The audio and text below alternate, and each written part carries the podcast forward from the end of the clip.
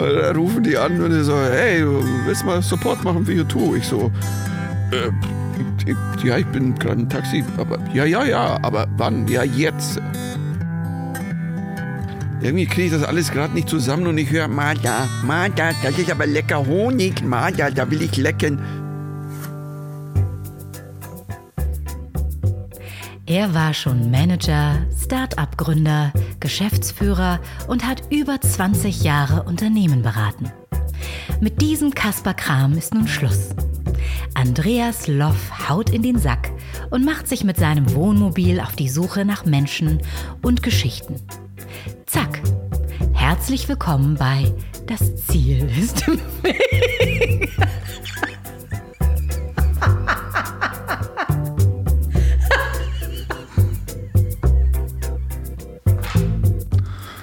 Hei. Willkommen zur Folge 38 des Podcasts, in dem es um Quereinsteiger, Querdenker und Quertreiber geht. Was für eine wunderliche Woche liegt hinter mir.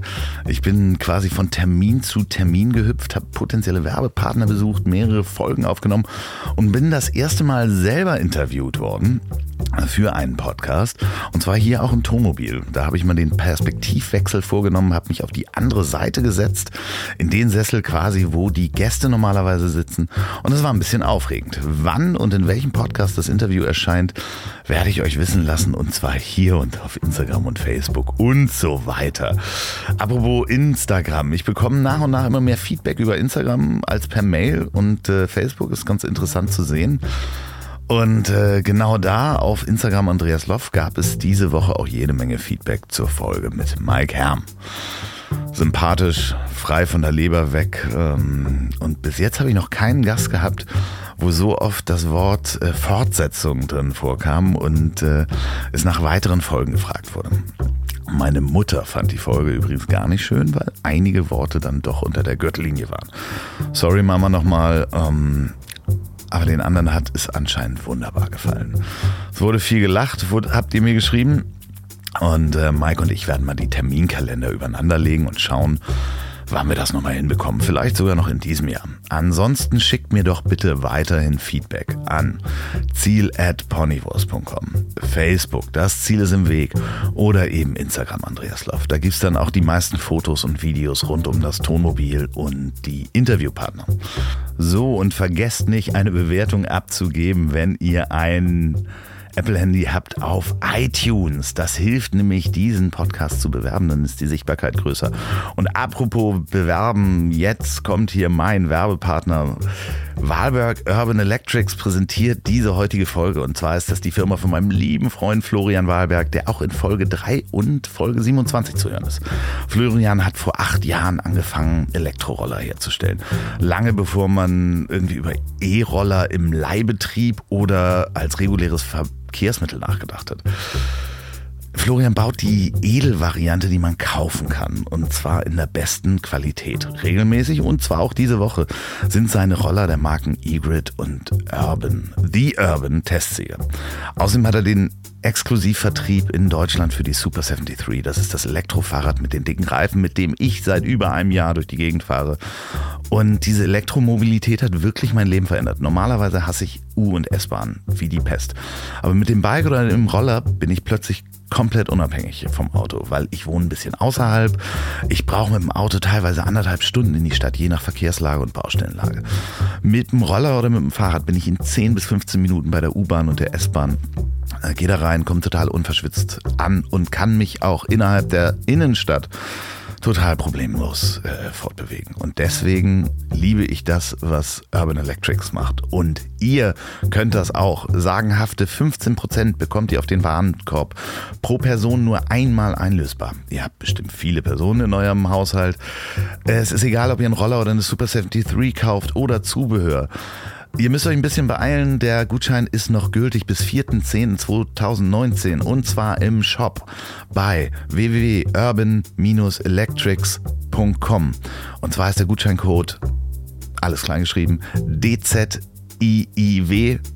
2019. Also wie Abkürzung, das Ziel ist im Weg 2019.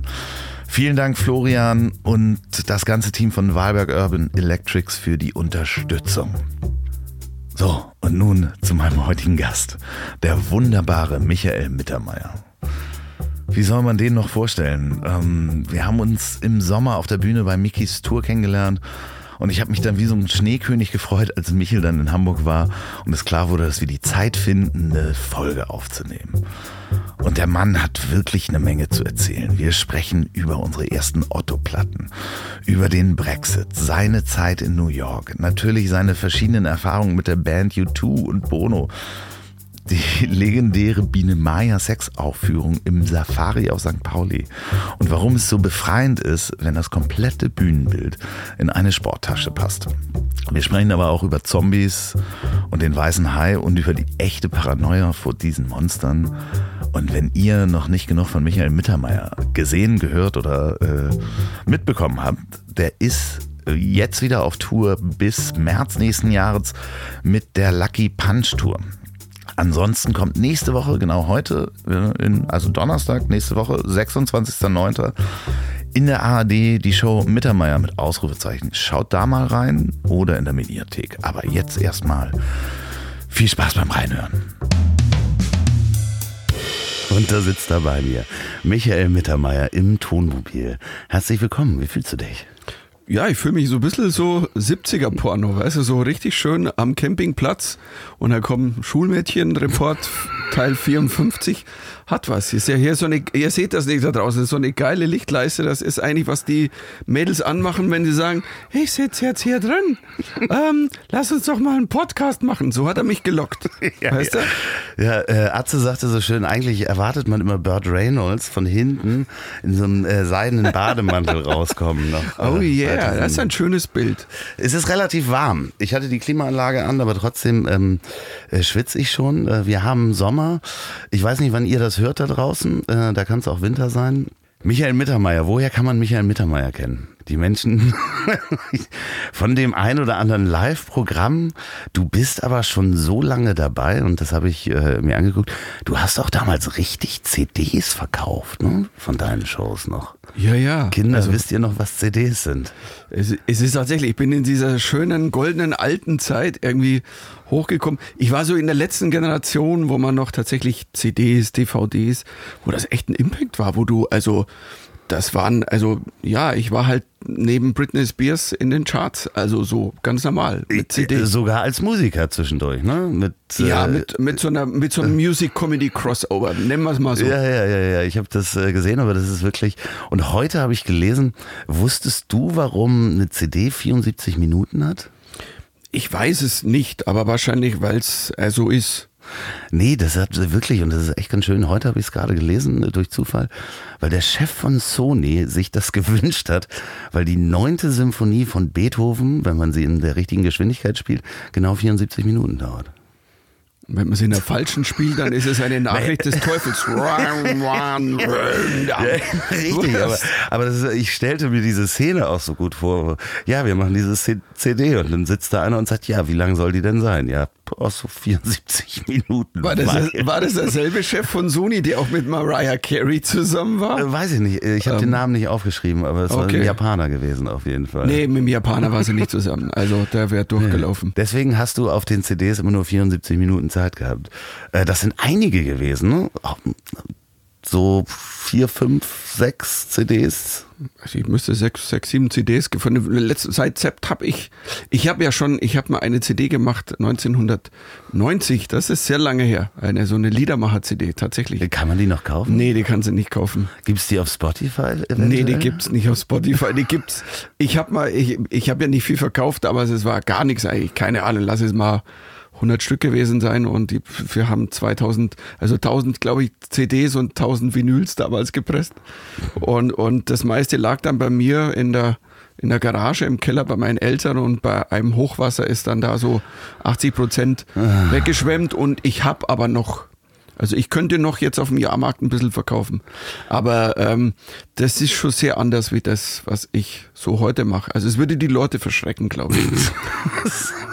Aber du hast ja, ähm, inzwischen kann man deine Sachen, deine Werke, Sachen ist ja also eher äh, abfällig, kann man bei Spotify hören.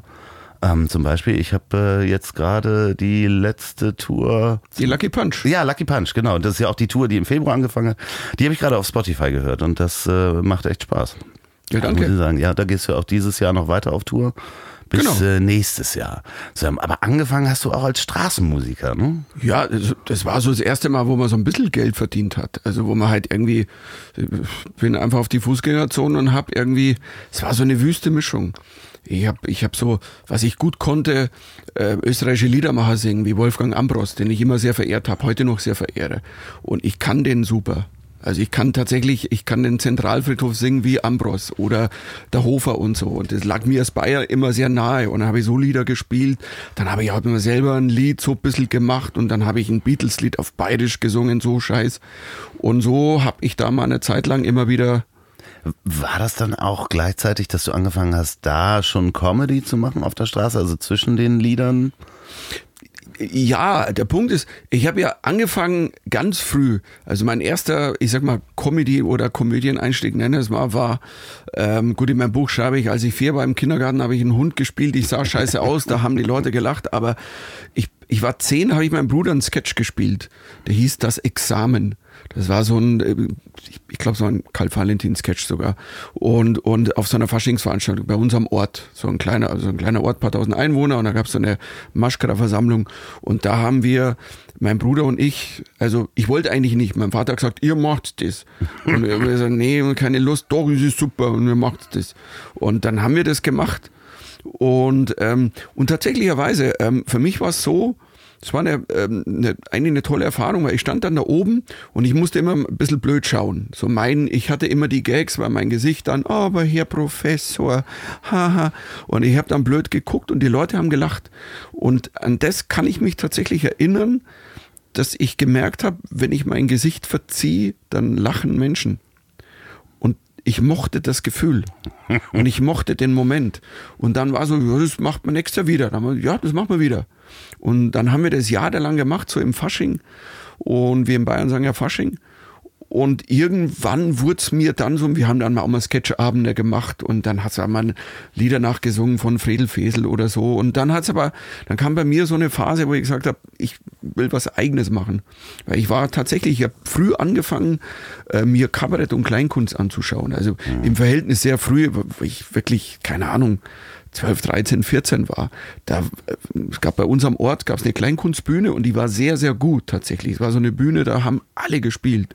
Das war in Dorfen, Genau. wo du, wo du, genau, Oberbayern. So, so, und, und, und das hat mich, mich hat die Form total gekickt. Ich fand das total geil. Ich habe da halt, ich habe, wahrscheinlich war es tatsächlich der erste öffentliche Auftritt von Hans Söllner gesehen da drin, weil die, die, die Birgit, die später seine Managerin wurde, der ist eingesprungen für einen, der eigentlich, der eigentlich angesagt war. Und haben gesagt, ja, der, der ist nicht da. Und dann haben wir, ja, Freund, wir haben den hier so. Und der war so Lieder und wir so, und wir Hans Söllner. Und der, der, ja, der war noch nie, der hat noch nie gespielt und wir so. Und also Biermüsselblasen, damals der Ringsquandel, auch äh, da haben die alle Kabarettisten haben da drin gespielt. Der war zwar klein, aber es war eine tolle Kleinkunstbühne und und es Wie alt mich, warst du da? Du ja da- wirklich auch 13, 14. Das hat mich also Hat, hat dich da jemand mitgenommen oder hast du gesagt, ich will da rein? Ähm, Du, da bin ich halt dann mal, wenn dann, äh, da waren mal die Eltern dabei, weil sie auch den, keine Ahnung, Ringsquandel sehen wollten. Oder ich bin dann mit Freunden der Eltern ist mal mitgegangen und, und, und ähm, hat sich dann da was angeguckt. Und ähm, ja, das, und ich mochte schon immer, also ähm, als wir da diese Sketche gespielt haben, wir haben dann immer recherchiert im Radio. Damals, wir hatten so ein, so ein, so ein Kassettenradio-Rekorder und da haben wir uns Sketche aufgenommen, mein Bruder und ich, so von Karl Valentin, von damals bayerische Größen war Joe Stöckel, kennt hier keiner, Michel Lang, Beppo Brehm und, und, und, und das ist, weißt du, es gibt, oder so Sachen wie der Brandner Kaspert, ähm, das ist so ein Stück, das habe ich, ich weiß nicht wie oft gehört und gesehen. aber es gab damals ja auch so Comedy-Schallplatten, also wenn ich mich dran erinnere, ne? so, oder äh, nicht, äh, also Kabarett noch, es war noch nicht wirklich Comedy, aber es kamen so die ersten, waren doch so, na, obwohl du bist noch mal einen ganz kleinen Tacken älter als ich, aber ich kann mich noch erinnern, Opa hatte so mein Opa hatte Jürgen von Manger und äh, Die kamen da alle, Ja. oder nicht alle, oder einige kamen damals schon. Otto war auch dann schon unterwegs. Otto war für uns natürlich, der hat mich weggebeamt. das ist Der, unglaublich. Der, der war für mich, also der hat so, ein- der hat so einen Kosmos aufgemacht. Das ist so, dafür muss man Otto ewig dankbar sein. Was hat der für eine tolle Anarchie auf der Bühne gelebt? Und er war der erste richtig geile deutsche Stand-Upper, das muss man mal so sehen. Also wenn man ihn so als reinen Comedian sieht. Ich, ich sag zwar auch, eigentlich ist Dieter Hildebrand ein geiler Stand-Upper gewesen. Da würden aber viele Kabarettleute sagen, nein, das ist alles Kabarett und so. Ich unterscheide ja nicht bei uns. Und, und, aber Otto war halt einfach, der hat so eine Kraft gehabt und, und das, hey, einmal im Jahr das Otto-Special, Wahnsinn. Ja, vor allen Dingen, man hat damit ja nicht gerechnet. Ne? Also, wenn man nicht aus dem Kosmos kam und den plötzlich entdeckt hat, also auch Ja. als Kind, war das halt alles, es war anders als alles, was man jemals gehört hat. Ähm, und wenn du die Sprüche in der Schule nicht mitsprechen konntest, warst du raus. Da warst du raus. Äh, davon mal ganz abgesehen. Boah, ich meine, die Platten, wir haben die auswendig gelernt. Ich habe die, ich habe zum Teil, ich, ich habe noch tatsächlich mit Schreibmaschine abgeschriebene Texte von Otto-Platten, die habe ich aufgeschrieben. Ich habe mal auch in so, auf so einer Faschingsbühne auch mal eine Otto-Nummer gemacht. Ich glaube, die Nachrichtennummer war das damals. Und dann habe ich angefangen, irgendwann auch so, jetzt schreibe ich mal was, was so in so einem Spirit wäre. Also das was Eigenes und, und, und äh, ich glaube, das habe ich nie auf einer Bühne dann gemacht, aber ich fand alleine mich hinzusetzen und zu schreiben und mich in so einen Kosmos reinzusetzen, fand ich total geil. Also, das hat ja auch Fantasie angeregt. Also für mich war so diese Harry Hirsch Nummer, die, die hätte man, dann hätte man auch andere Sachen selber machen können und so weiter. Also es hat auch bei mir relativ viel äh, bewegt. Ja, der Mann, der Mann hat echt. Hey, was hat Otto bewegt? Weißt du, und der Punkt ist, was so geil ist, wenn man am, jetzt vor zwei Tagen war, ähm, waren wir am See und Freunde waren da und eine der besten Freunde meiner Tochter und, und die, ist, die ist aus England und dann haben wir so gequatscht und dann haben wir geredet so, hey, was mag man für Filme und, und dann äh, sei Ice Age und, und, und ähm, da haben wir geredet und halt, ja, auf Deutsch, na gut, ihr kennt ja unsere deutsche Stimme nicht, ihr kennt ja nur die, die, die amerikanische. Und weil ich gesagt habe, das ist einer der wenigen Fälle, wo wirklich Synchro Minimum so gut ist wie das Original, wenn nicht sogar besser. Und, und ich, und ich habe für meine, meine Tochter liebt den Sid und ich habe dann irgendwann gemerkt, ich kann den Sid nachmachen und meine Tochter liebt ihn. Und dann meinte die Anne so, komm, mach mal den Sid, uh, make, make Sid, come, make Sid for me. Um, I, I, I, I, I heard Sid. Um, und dann habe ich dann so, ja, ich bin der Sid. Und dann haben da zwei elfjährige Mädels, du, eine aus Bayern, eine aus England, sich totgelacht. Dann denkst du dir, was Geiles hat der Mann da erschaffen? Ja. Dass ja. der, der, die Kinder, was für eine Generation der noch erreicht, weißt du? Und, und das ist schon, das ist cool. Also ewig in meinem Herzen. Also da, ähm, Ja, liebe Grüße an Otto. Äh, Vielleicht auch mal in diesem Podcast. Du bist herzlich eingeladen, falls du das hörst. Du hast ja damals in deinem Buch äh, Die Welt für Anfänger, das habe ich übrigens am Wochenende jetzt mal durchgehört, ähm, hat mir sehr gut gefallen. Was mir aufgefallen ist, es ist äh, von 2016, ne? Also, und du redest schon über den Brexit und da musste ich halt wirklich mal nachgucken, war 2016 war der Brexit schon, schon äh, ein Thema, ne? das Ding, das Ding war, dass damals war, ich, ich habe ich hab in London gespielt, zwei Wochen, das war eine Woche vor dem Brexit, äh, Referendum und eine Woche danach. Und die Woche davor bin ich halt immer auf die Bühne und habe so gejoked, so, hey, hey, und wenn ihr euch entscheidet zu gehen, British Refugees will be welcome. Und die Engländer sind natürlich stinkesauer, wenn du als Deutscher dich dann lustig machst. Und aber ich meine, am Tag nach dem Referendum, ich fucking Totenstille, wenn du da was gemacht hast. Die waren, die waren total, die waren, ich würde sagen, devastated. Die waren raus. Komplett geschockt. Also, Und, und, und, aber da hat man halt auch wieder gemerkt, weißt du, wir, keine Ahnung, Leute, die in Comedy gehen und die da auch offener sind, die anders denken, wie halt so eine oft dumpfe Masse, die sich halt auch durch, ich meine, durch echt viel Lügen, ich meine, überleg dir das mal, jetzt ist Boris Johnson ist gewählt worden. Also jetzt ist der, ich nenne ihn mal Chef und nachweislich hat er mit einer der größten Lügen wahrscheinlich ja, den Zeiger so ausschlagen lassen, dass es zum diesen 1,9 Prozent mehr kam. Also das ist Wahnsinn. Nur durch Lüge. Ja, und das sind dann teilweise wirklich äh, dumpfe Menschen, die gesagt haben, also ich habe so eine Reportage gesehen von Expats, die so ein ganzes äh, Dorf in Spanien, wo nur Engländer wohnen. Und haben sie eine Umfrage gemacht äh, zu Brexit und also, ja, ja, ist gut, Hauptsache es ändert sich mal was. Entschuldigung, du musst dann hier weg. Ach so, ja, äh, nee, das glaube ich nicht. Und also wirklich sehr dumpfe Menschen. Die haben sich alle nie informiert, Ja, genau. was, was das heißt. Und ich meine, du schaust, Boris Johnson proklamiert jetzt irgendwie Freihäfen und Scheiß, wo du sagst so, Alter, du hast gar keine Ahnung, das funktioniert nicht, was du da sagst. Das stimmt nicht, das ist gelogen. Das hat noch nie funktioniert. Und es gibt eine große Masse, die will das glauben. Was schlimm ist, dass, dass irgendwie der Glaube oft mehr zählt als Fakten. Ähm, aber die heutige Zeit ist ja so. Also leider, da sind wir ja irgendwie bei diesen ganzen Alternative Facts und ich, ich, ja, ist Wahnsinn, so, so Gefühlsfakten. Ja, Ja. Ich, ich denke, dass das so stimmt. Ich sag, warum? Ja, weil ich fühle, dass es so. Ja, oder es hat jemand auf Facebook mal geschrieben. Und Ja, so irgend so ein ganz. das hey, schon Wahnsinn. Also, aber es ist schräg, weil ich weiß, ich habe ich habe in England, hab ich, ich habe viele schräge Erlebnisse ge gehabt. Da als deutscher Comedian ist man da ja nicht erstmal. Ja, Also- ich, ich fand es halt interessant für mich, weil ich habe realisiert, dass es schon so lange ein Thema ist, äh, Brexit. Ne? Also, weil ich habe dann geguckt, von wann ist das Buch? So 2016. Was, sprechen wir schon so lange? Ist das so lange schon ein Thema? Ähm, und dann habe ich ähm, natürlich auch, ich habe dich gesehen, unter anderem auch mit Eddie Izzard in Berlin. Ah, okay. Ja, und ich bin äh, brennender Essi, äh, Eddie Izzard-Verehrer. Ich habe den irgendwann mal entdeckt durch äh, Star Wars Kantinen auf, Ja, auf? YouTube. Und ich wusste gar nicht, wer das war. Und dann habe ich mir auf iTunes damals alles runtergeladen. Und das war, muss so 2008 gewesen sein. Und äh, hatte den noch nie gesehen und habe nur die, die Audiosachen gehört. Und fand das großartig, die Erzählweise. Der ist ja teilweise jemand, der wie jemand neben dir in der Bahn eine Geschichte erzählt und kannst halt äh, dich weglachen, er kommt immer wieder zurück. Und ähm, der hat ja auch auf der Straße angefangen ähm, mit äh, so Straßentheater. Ne? Ja, ganz, Ja. ganz, ganz schräg. In, in, in Edinburgh, es gibt, es gibt, es gibt ähm, so, so Videoausschnitte, wo es ganz früh, also das ist so. Aber es ist lustig, weil er hat, er hat, hat er, er hat erzählt, dass er immer gesagt hat, du lernst natürlich, also weil das ist schon depressing. Also auf der Straße, das ist schon hart, das ist hartes Brot. Also Straßenkünstler, wenn das einer gut macht und gut kann, das ist echt hartes Brot. Da musst du schon echt arbeiten und da lernst du echt zu stehen. Da lernst du auch zu stehen, Stille.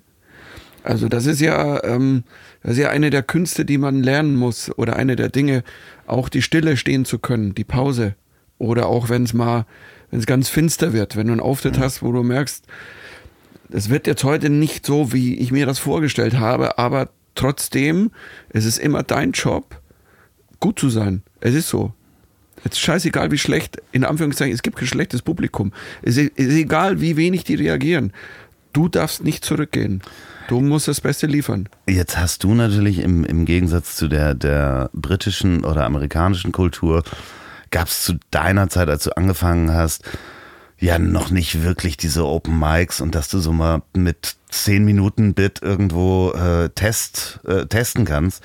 Und das hast du ja auch so schön in deinem Buch beschrieben. Du durftest erst oder konntest erst gebucht werden, wenn du 90 Minuten Programm zusammen hattest. Genau. Ich meine, was ist, das ist ja so, also ist das besonders deutsch oder für die Zeit gewesen, dass man sagt, okay, Jung, du bist erst fertig, wenn du 90 Minuten hast und vorher können wir dich hier nicht auf eine Bühne lassen. Das ist doch quasi eigentlich doch totaler Selbstmord. Das ist, also wenn du das, immer wenn ich in England bin oder in Amerika, erzähle das Leuten. Ich weiß, letztes Jahr war ich in New York und habe im, und ich habe das Comedians erzählt und ich sag, wie? Und dann, und dann gehst du hoch, so 90 Minuten. Und ich sag, ja, aber es war normal. Es war wirklich veranstaltet. Ja, wie lang kannst du denn spielen? Und sag ich, ja, eineinhalb Stunden. Ja, dann, dann geht das schon. Hast du hast du ein Plakat? Ja, kann ich faxen. Ja, dann hast du hast du Kritik. Ja, kann ich auch faxen. Ja, super. Es gab ein paar offene Bühnen, also es gab, es hört sich jetzt an wie vom Krieg, aber damals so Mitte, Ende der 80er gab es in Bayern so ein paar offene Bühnen, aber das waren so kleinkunstoffene Bühnen. Aber es war sehr schön, weil da war alles. Da war Musik, da war Gedichte, da waren Sketche, da war Comedy, da war Kabarett und, und ähm, aber trotzdem, für es hätte nie gereicht, mit diesen offenen Bühnen dir, ich sag mal, du hättest da jetzt nicht sagen können, ich mache jetzt zwei Jahre nur die offenen Bühnen. Das gab's nicht. Sondern ich habe relativ zeitgleich in München angefangen, die offene Bühne zu spielen und hatte aber dann auch schon Premiere von meinen 90 Minuten. und, und eigentlich auf eine Art und Weise absurd. Ähm, vielleicht sehr deutsch kann sein. Aber weißt du, du hinterfragst es nicht, wenn du musst. Klar, heute sagen die Jungen, ey, ich bin ja froh, wenn ich sieben Minuten mal ein geiles Set habe. So jetzt die ganzen Open Mic Nights, die gerade überall hochschießen, ähm, wo ich mich jetzt so in, den letzten eineinhalb Jahren auch ein bisschen gespielt habe in München, wo auch viel entsteht, was echt super ist. Und, und wenn du mit denen sprichst, ist die, wie, äh, du hast dann 90, äh, okay. Und, aber es war eine andere Zeit, du hast, es war ein anderes Level Du, hat auch keiner erwartet, dass du hochgehst und die Leute an die Wand puncht. Mhm. Du, da irgendwo gespielt in der, keine Ahnung oder was, da hieß, da hieß dann die Bühne so wie der Ort das Wirtshaus zu Asbach zum Beispiel. Kann ich mich gerade erinnern, weil ich mein Wirtshaus in Asbach, ich fand das total geil, weil ich dachte immer so, Asbach, oh, da kommt der ja, Uralt her. Und deswegen kann ich mir so, aber viele äh, Bühnen hießen so Asbach oder, äh, ja, keine Ahnung. Also so 70 bis 100 Leute Seele. Hildenstein, Gasthof ja. Hildenstein. Und, und dann saßen da halt mal, keine Ahnung, saßen mal 20 Leute, vielleicht auch weniger, dann saßen mal, jetzt saßen auch mal 50, weil der Wirt gut besucht war und weil am Mittwoch, keine Ahnung, das Bier billiger war, ich habe keine Ahnung. Aber meistens waren wenig da. Aber das waren ja Bühnen, da war dann auch mal Blues, da war, da war halt dann auch mal Kabarett. Und dann hat man gespielt und gespielt und im Grunde genommen hat man sich ausprobiert in so einem, wie in so einem schrägen Biotop. Ja, also äh, wenn du dann nicht die Erwartung hast vom Publikum, dass du äh, die Leute an die Wand spielst, dann kannst du ja auch während deiner 90 Minuten die Bits ja auch so ein bisschen feilen und sagen, oh, das war ganz gut, mal nicht so gut, da muss ich noch mal ran. Aber trotzdem ist ja totaler Wahnsinn, 90 Minuten zusammenzukriegen, bevor man loslegt. Also. Ja, aber irgendwie, keine Ahnung. Ich, ich, ich, aber da habe ich es improvisieren gelernt, weil ich war, ich, ich war, ich war nie ein Textlerner. Ich bin einfach zu faul, Texte zu lernen. Ich muss das mal, für Fernsehsendungen musst du das mhm. machen, weil da will es am Punkt sein. Da, du bei Wetten, das bist du nicht rausgegangen und hast jetzt mal neun Minuten improvisiert vor 15 Millionen Leuten, ganz am Anfang, als damals auch in der, in der guten alten Wetten, das Zeit. Sondern da war jeder Satz, da hast du, da wusstest du, was du tust, da warst du, da hast du dich prepared, da hast du serviert ohne Ende. Aber damals war halt einfach, ja, und, und ich habe die ersten Jahre, was mich wahnsinnig gestresst hat, im Nachhinein habe ich das irgendwann gemerkt und habe das geändert. Ich habe die ersten drei Jahre, da, da habe ich so zwei Programmtitel gehabt. Das, wahrscheinlich habe ich in den drei Jahren mengenmäßig drei Programme aber gespielt, weil ich wusste nie, was ich mache am Abend. Okay. Ich habe mich wirklich treiben lassen. Und wenn ich gemerkt habe, ah, jetzt haue ich mal die Nummer rein, die ist ein bisschen bluesiger, jetzt mache ich einen Blues und, und ah, jetzt mache ich das und das ist letztes Mal da gut angekommen. Aber das war wahnsinnig stressig, weil ich im Grunde genommen zu jeder Sekunde immer auch wie so ein Sensor, ja, die Stimmung kackt ein bisschen ab, jetzt mache ich mal eine Nummer mit ganz vielen Grimassen, da lachen die Leute immer. So, und habe ich die reingehauen. Aber ich hatte keine Übergänge. Das war wie so ein Live-DJ, ja, ja. äh, Comedy-DJ, der aber ja. ständig Platten zu, irgendwo in die Plattenkiste greift und sagt, ja, ja, hier, da ist was Lautes. in deinen Gott. du hast in deinen Kopf gegriffen. Jetzt ziehe ich mal die Nummer raus mit dem Pekinesen, das kommt immer, ja, wenn gar nichts geht. Und dann weißt du ja nicht, was danach, wie du die, den Übergang zu der nächsten Nummer schieben kannst. Ja, es war so ein aber die Leute haben auch keine Übergänge erwartet, weil es war natürlich bei uns, das war ja alles, ja, tatsächlicherweise, es gab ja keine Comedy-Kultur. Klar, wir hatten Kabarett, wir hatten Kleinkunst, was beides auch ganz was toll ist. Also ich habe auch zum Beispiel das Wort Kleinkunst, ich mag das gerne. Ich habe nie diesen Kampf aufgemacht gegen Kabarett oder Kleinkunst. Ähm, es gibt auf allen Seiten einfach geile Leute und, und ähm, ja, du, du hast einfach gemacht. Das war schon geil. Also das, das, scheiß drauf, geh raus, hau raus. Ja, und das hat sich dann ja so ein bisschen geändert, als irgendwann Quatsch Comedy Club äh, kam hier in, in Hamburg, dass da so ein bisschen die Kultur aus England und den USA hier rüber schwappte und ihr, da habt ihr ja auch ja. eine, glaube ich, eine sehr gute Zeit gehabt. Wir haben, wir haben, eine gute Zeit gehabt. Das war, es hat ja 92 angefangen mit ähm, Emojo Club auf der Reeperbahn. Und es war ja einmal im Monat, ich glaube letzter Mittwoch im Monat, dann wurden es irgendwann zwei Shows und dann waren es irgendwann drei, an einem Tag zwei, an einem anderen Tag nochmal eine. Also, und, und, aber immer halt einmal im Monat, kein Permanent Club. Aber das war für uns, was Thomas Hermanns da, da geschaffen hat, ist, ist wichtiger, auch das Drumherum, wie man wie man es oft, also wie Leute draußen glauben. Der hat uns eine Heimat gegeben, was wahnsinnig wichtig war. Dass wir mal auch mit Stolz hochgingen und sagen, hey, Stand-up-Comedy, das Wort sagen, ohne dass Leute sagen, was ist denn das? Was ist äh, Comedy? Was ist Comedy? Ja, das ist so, weißt du, Eddie Izzard kennst du? Na, das sind Nie gehört. das ist sowas wie Polten. Ja, anders. So. Und weil ich habe ja beides gern gehört. Weißt du, ich war Polt-Fan und war Eddie Izzard-Fan. Auch schon sehr früh. Man, der hat uns weggebeamt. Damals, ich kann mich erinnern, auch jemand, als wir, ich, ich keine Ahnung, wann war das, Ende der 80er, wo ich dann, wo dann hat man sich die Videos kommen lassen. Delirious and Raw von Eddie Murphy. Das hat uns weggeblasen. ja, das war, auch eines der ersten Videos, Rock die ich gesehen habe, wo ich das, das, also wir haben die, glaube ich, die VHS haben wir zerguckt. Ja, die, die hatte echt Schlieren. Also das ist, und ich kann, ich kann mich an, an Abend erinnern, wo wir, wo wir mit Quatsch mit Thomas und, und den Campen irgendwie saßen bei Thomas und haben uns irgendwie, hey, wir schauen uns das, wir schauen uns Dress to Kill an von Eddie nochmal alle zusammen und waren halt voller Ehrfurcht.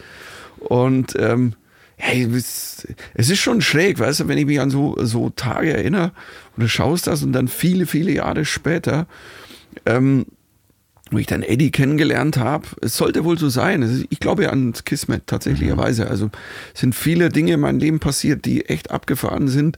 Und ich glaube an das Kismet. Ich glaube an den, an den Weg, den du auch selber rausgibst. Es ist nicht alles Zufall. Du, du bereitest ihn schon auch mit der Energie, die du rausgibst.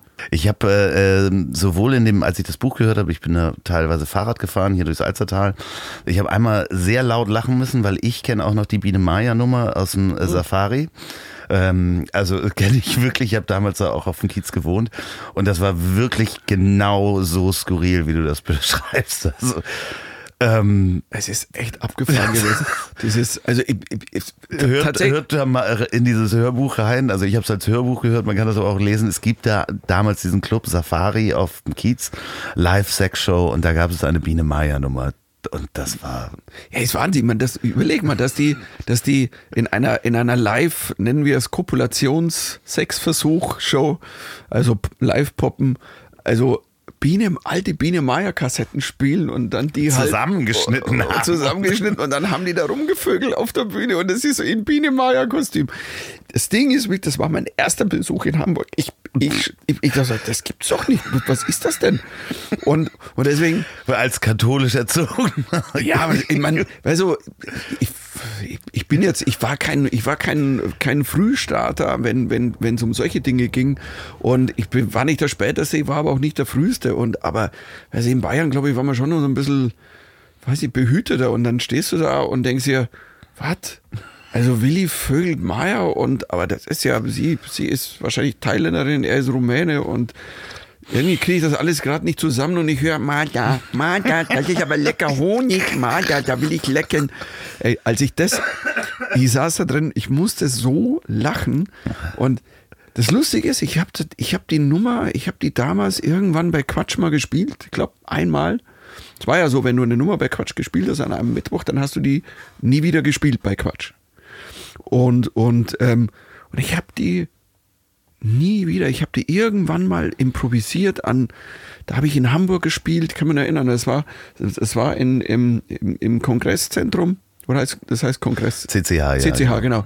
Und, und, und ich kann mich erinnern, habe ich zwei Tage gespielt, habe zwei Tage, kommen wir drauf, habe ich diese Nummer improvisiert und die Leute haben geweint vor Lachen und ich habe sie nie aufgeschrieben und habe dann letztes Jahr irgendwann gesagt, weil im Buch die wieder hochkam, Ja. so als Idee und sagt, ich muss die jetzt wieder auf die Bühne bringen. Habt ihn letztes Jahr in so einem Special verarbeitet und war dann so schön, dass ich endlich nach 20 Jahren diese Biene Meier Vögelnummer Ich hatte es auch komplett verdrängt. Also ich habe liebe Grüße an meinen Freund Marc, der das auch hört, äh, der auch öfter von dieser Nummer gesprochen hat. Und ich hatte es wirklich äh, verdrängt, dass ich das gesehen habe, bis zu diesem. Das, Lust, das Lustige ist, ich habe lange gedacht, vielleicht ist es so ein, so ein Urban Myth, den ich selber kreiert habe im Kopf. Ich dachte, das kann es eigentlich nicht sein. Und irgendwann bin ich auf Leute gestoßen. Das war damals in Hamburg, wo eben, da sag ich, ja, Safari Club, ich auf der Bühne hier so und der da, ja, Maya habe ich auch, du hast Maya gesehen. Und Ray Garvey hat, das ist vor einem Jahr irgendwie der war bei mir in der Show, habe ich da? Er sagt, äh, also so Maya, I saw this. Ja. Und, und das, das ist echt lustig, dann triffst du plötzlich Leute, weil, ah, ihr wart auch alle unterwegs auf der, Ja, die andere, andere Nummer, die ich, ähm, die mich sehr berührt hat und da habe ich komischerweise ähm, auch eine, eine Träne der Rührung im Auge gehabt, war, als du in New York dein Portemonnaie verloren hast. Ähm, nee, ne, wirklich, und zwar in dem Moment, als du es wiedergefunden hast und du gerade äh, Kismet sagtest, weil mir vor ähm, ein paar Wochen habe ich mein Portemonnaie auf dem Fahrrad verloren, mitten in der Nacht in der Stadt und es lag eine Stunde auf einer Kreuzung, wo Leute dran vorbeigehen, so als Dreieck gefaltet. Und es war alles drin und ich habe mich so gefreut, dass alles wieder, also vorher so geärgert. Bist wieder hingefahren und Ich bin äh, eine Dreiviertelstunde mit dem Fahrrad, äh, habe ich das gesucht und dachte, das wäre noch in dem Laden. Und es war an der Schanze, also wo auch abends Leute vorbeigehen. Und es lag auf der Straße, es hätte auch ein Auto rüberfahren können oder sonst was. Und ich war so glücklich, dieses Portemonnaie wiederzufinden. Dass ich wirklich eine Träne der Rührung im Auge hatte, als du dein Portemonnaie wiedergefunden hast in New York, weil es ein Schwede gefunden hat und da ja auch das Ticket von Bono, von dem U2, äh, das unterschriebene äh, Ticket drin war. Stimmt. Und da habe ich mich sehr gefreut, da hatte ich wirklich eine Träne der Rührung, dass du dein Portemonnaie wieder hattest. Ja, das hat mir auch nachher kaum jemand geglaubt. Die haben mir gesagt, sag mal, spinnst du? Das glaube ich dir jetzt nicht. Aber ja, weil wenn du in New York wirklich, du lässt dann, also für die Hörer Ja. da draußen, ich habe mein Portemonnaie in einer Telefonzelle, Telefonzelle, lasst euch das mal erklären von Opa, ne? äh, liegen lassen. Ich, und ich gehe mit meiner Frau, das war 1992 und das war unser erster New York-Besuch. Und wir gehen, das, hey, wir schauen Comedy. Ich musste, das war mein erster Besuch in einem echten, also ähm, ähm, Comedy Club damals im Comedy Cellar. Und dann sind wir da hin und ich merke, fuck, mein Portemonnaie ist weg. Und dann wo, ähm, Schatz, bleib du hier. Ich gehe den Weg ab und die U-Bahn und fahr bis, also so lange, bis ich sie vielleicht finde. Was kompletter Schwachsinn ist eigentlich in New York, dass du in New York sagst, du gehst den Weg. Und dann bin ich wirklich bis zu dieser Telefonzelle. Ich hab, ich kam da nie, weiß ich, wirklich eineinhalb Stunden später kam ich wieder in den Comedy Cellar rein und meine Frau war, Die haben- saß auch noch vorne die und da saß war in der Platz ersten frei. Reihe am Tisch an der Bühne. Und ich meine, der erste Comedian sieht, hübsche Frau ganz vorne sitzen, where you from? Germany. Wow, Germany. Mhm. Es waren nicht so viele Deutsche damals in Comedy-Clubs unterwegs. Und die haben die halt, jeder Comedian hat in den eineinhalb Stunden meine Frau hahaha und Wo hier ist dein und wo Mann? ist dein Mann und dann haben die und sie, ja Portemonnaie und dann hat die halt alles klar die gesagt was, Defenseless hat alles erzählt und ich, ich bin echt erinnert, ich, ich komme nicht, ich komme rein unten wieder in den Keller und da gehst, ich komme so rein, setz mich hin und der Moderator auf der Bühne, ich glaube tatsächlich, dass es John Stewart war, ich kann es nicht mehr beschwören, sagt, hey Michael, ich so, äh, what? Did you find your purse? äh, was los? Und Gudrun hat mich angeguckt mit so einem Blick, wenn du mich nochmal alleine lässt, töte ich dich. Ich habe alles erzählt, ich musste es tun. Weißt du, so, das war wirklich lustig. Und, und das ist dann wirklich, dass ein, ein Schwede hat das gefunden, hat das abgegeben in, in einem Hostel, in dem ich gewohnt habe. Ja, und es war die Telefonnummer, irgendwie die einzige Telefonnummer, die drin stand, war die. war die Nummer einer Schwester einer meiner Studienkumpels, weil ich sollte sie anrufen, weil die zu der Zeit ein Praktikum in New York gemacht hat. Und das war die einzige New York Nummer, die da drin war. Und dann hat dieser Schwede hat die angerufen. Äh, hello, ich habe deinen Geldbeutel gefunden und hier und äh, Michael Mittermeier. So, dann war es so, dass ich irgend, ich hatte die Nummer nochmal irgendwo aufgeschrieben und habe dann zwei Tage später rufe ich da mal die bekannt, also ich kannte sie ja nämlich nur die Schwester von einem Freund und sage so, hallo, da ist der Michel und die sagt, oh, ist ja schön, dass du anrufst. Also hast du überhaupt noch Geld? Ich so, was? So, hast du dein Portemonnaie weg? Und ich so, ich meine, es ist eine Zeit, da gab es kein Internet, keine Smartphones, nichts, wir hatten kein, ja, kein Handy. Und das war schon Konnte man auch Nummern nicht googeln und. der ruft da an, gibt es ab und dann auch noch, ja, ich gebe das ab. Übrigens da in dem, das ist das, ähm, das, ähm, war wie Gershwin, genau, Gershwin Hotel, das war so ein Hostel, so ein, so ein, so ein, ähm, so ein, so ein Billo-Hotel. Und, und, ähm, und, und wir wohnten da drin. Welcher Zufall. Es ist total, nee, es ist total schön und es sollte genau so sein. Ja. Deswegen ähm, habe ich mich da sehr drüber gefreut. Du bist ja dann nochmal nach New York gegangen, um ein halbes Jahr hast dir eine Auszeit gegönnt, ne? Mhm. War das äh, ähm, äh, bedingt, weil du hier auch die, wolltest du eine Auszeit machen oder hattest du die Schnauze voll? Ich wollte eine Auszeit machen. Es war damals 2000, äh, 2002 kam so für mich die Entscheidung, weil es war so ein Wahnsinn am, am also es ging ja so richtig los, ging so 97, 98. Zept hat gestartet 96 und dann hat es noch eine Zeit gedauert. Viele glauben ja, das war sofort bam. Nee, das hat tatsächlich eine Zeit gedauert. Zept war längere Zeit noch so ein Underground-Tipp und äh, in so ein paar Städten wie Hamburg, Berlin hat das super funktioniert, weil ich da einfach jahrelang immer auch gespielt habe in den Clubs und den Bühnen und ähm, und dann hat es noch gedauert und, aber es wurde immer wahnsinniger. Und für mich war dann tatsächlich, ich, ich kann mich erinnern, als dann, als dann 2002 war das, das war dann das Jahr, da habe ich, da, da, da habe ich dann bei Rock am Ring und Rock im Park als Headliner gespielt, weil der Lieberberg rief an bei meinem, bei meinem Manager, ja, ich hätte gerne den Michel als Headliner. Und dann habe ich mit, ich mit Lieberberg telefoniert und sage, so wie jetzt, wo jetzt, so Comedy halt irgendwo so. Nee, nee, halt auf dem, da am Großen. Also ja, wie am Großen, ja, da halt, wo halt die Großen spielen. Ja, aber da stehen halt wie viel tausend Leute? 70? 60, 70, whatever.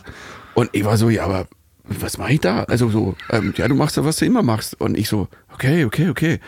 Ähm, gut, mag sein, dass natürlich auch die Kunde, ich hatte ja 2001 diesen Auftritt, ähm, diesen Zufalls, in Anführungszeichen Zufallsauftritt für U2 als Support in Berlin in der Waldbühne, wo sie, wo sie mich im Taxi angerufen haben, tatsächlicherweise eine Stunde vorher. Das ist auch was, so skurril. Was echt skurril war. Also, ich, man könnte viel, viel, viel Scheiß erzählen und, und weil, weil der Support Act ausgefallen war, wegen, weil die Technik verregnet war und dann so, ja, ähm, wir haben doch dem Mittermeier die Tickets besorgt, meinte die Plattenfirma, wollen wir den nicht anrufen, der braucht doch nur ein Mikro der braucht keine Technik. Ja. Da rufen die an und die so, hey, willst du mal Support machen für YouTube? Ich so, äh, ich, ich, ja, ich bin gerade im Taxi, aber ja, ja, ja, aber wann? Ja, jetzt. Ähm, du warst auf so dem Weg Stunde, Konzert, ja, ja, ne? so eine Stunde und ich so, äh, was heißt das in der Stunde? Ja, jetzt halt. Ja, aber wie Support? Ähm, sind doch die Söhne Mannheims. Also ich kannte die auch alle, ich kannte ja Xavier und die alle noch von, von Mitarbeitern Friends. Es war ja damals, war ja damals die Zeit, wo wir dieses Projekt gemacht haben. Und was, ey, was so eine geile Zeit war. Und es ist so viel wahnsinnig Tolles passiert, weißt du, dann war die Show und dann kam Rock am Ring, Rock im Park, es hat funktioniert. Ich weiß, ich habe damals mit Lieberberg noch verhandelt, weil er sagte, ja, ja, du bist ja Headliner, wann willst du denn spielen? Da sage ich, ja, das, ich weiß ja jetzt, wann ich spielen will. Ähm, ich keine Ahnung, halt vor den Großen sagen, nee, wann willst du denn spielen? Kannst ja so, und sag, ja, aber ich kann ja nie nach Faceless auftreten, weil danach ist ja, ist ja die Hütte tot. Wenn die alle mal gehüpft sind, weißt du, so, Gott ist ein DJ. Ich mein, ihr kannst ja nicht hochgehen, hey, hallo. Ja, dann musst du dir ganz andere Gedanken machen, ne? Ich, ich, ich mach mal Comedy. Und dann habe ich noch, habe ich mich runtergehandelt und gesagt, pass mal auf, lass mal so Leute wie Faceless hinter mir und Lenny Kravitz war damals da und Santana. Davor kann ich spielen, aber ich kann danach nicht spielen. Also so davor geht und dann haben wir das so gemacht und das war schon, das war geil und das war für, das war, weißt du, für jemanden, der nie geglaubt hat, dass das so passiert, was da passiert, ist das, ey, das war keine Ahnung, nie in meinem Kopf sowas drin waren das Dinge, die wollte ich aber auch mal festhalten und worshipen. Und nicht so, boah, jetzt bin ich hier mal für 60.000 Leuten, jetzt mache ich das mal aber jedes Jahr. Ich bin da irgendwie nicht der Typ zu, wie auch immer. Und ich, mir wurde klar in dem Jahr, ich will das jetzt mal feiern. Und ich muss jetzt mal weg, nicht weil ich ausgebrannt war, sondern ich wollte einfach mal eine Pause machen im D-Zug. Ist das dann so ein, so, ein, so ein Zurücktreten von dem eigenen Bild und um es betrachten zu können, was du so drei Schritte mal zurückgehen oder oder äh, vielleicht auch mal genießen, weil ja. es war ja jahrelang da, ich meine die Jahre davor, das waren auch da war mit meinen Friends, das war ein zweijähriger komplett Wahnsinn, was mhm. wir damals gemacht haben, das könntest du heute nicht mehr machen mit keine Ahnung, damals mit zwölf Künstlern aus zehn Ländern eine, eine Platte machen, die, die wir, also ich war in zehn Ländern Songs produzieren mit Iren, mit Mexikanern in LA, mit, das war so abgefahren alles. Es war, es war geil, es zu machen, aber es war einfach, ich will das mal genießen. Und, und, und, ähm, und irgendwas war schon in meinem Kopf immer so dieser alte Traum. Ab dem Tag, da 92, wo ich die Geldbörse verloren habe, habe ich damals zu meiner Frau Gudrun, die immer noch meine Frau ist, also äh, sehr, sehr lange schon, habe ich damals gesagt, ich würde gerne einmal fünf Minuten auf Englisch spielen in meinem Leben. Hier, im Seller muss aber nicht der Seller sein, weil da komme ich eh nicht rein, aber irgendwo. wahrscheinlich war, das war schon auch drin in meinem Kopf.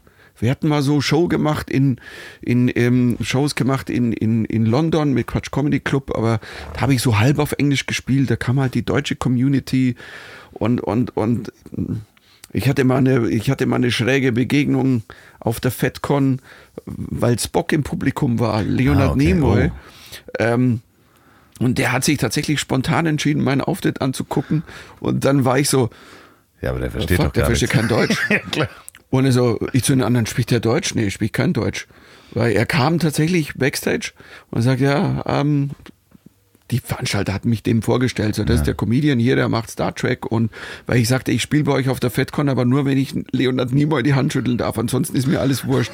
Gebt, gebt mir Spock, ansonsten scheiß drauf, Schön. ist mir egal, ich komme da hin. Ich wollte eigentlich nicht hin, weil ich dachte, komm, ey, weiß ich, Trekkies, mögen die wirklich den Humor? Und doch, doch, doch, doch. Und dann saß das Bock in der ersten Reihe. Ich meine, das war schon. Und dann habe ich angefangen auf der Bühne zu halt mich zu übersetzen. Und weil ich dann vorher noch gefragt habe, sag mal, sprechen die Englisch? Und dann sagt alle Trekkies sprechen ja, Englisch. Klar. Die haben alle Folgen, alle original gesehen. Und dann habe ich halt immer mehr Englisch gesprochen und das waren so meine, weißt du, und diese, die so Events waren so in meinem Kopf. Irgendwann würde ich gerne mal. Und dann, und das machst du nicht, wenn du im Überholzug bist, weißt du, und, und du musst dann irgendwann, dann habe ich gesagt, okay, um mich selber zu stoppen, muss ich aufhören. Und ich muss aufhören ohne Datum. Ich habe damals zu meinem Agenten, mhm. Sol de Suli, mein, war mein erster, mein erster richtiger Agent und es war auch ganz toll, weil man, der hätte auch sagen können, sag mal, hast du einen Arsch offen? Weißt du eigentlich, was wir im Moment, was wir jetzt machen können? Das war damals eine Zeit, ich hätte alles tun können. Und der hat gesagt, du, wenn du das, wenn du das spürst, mach das, steig raus. Alles gut.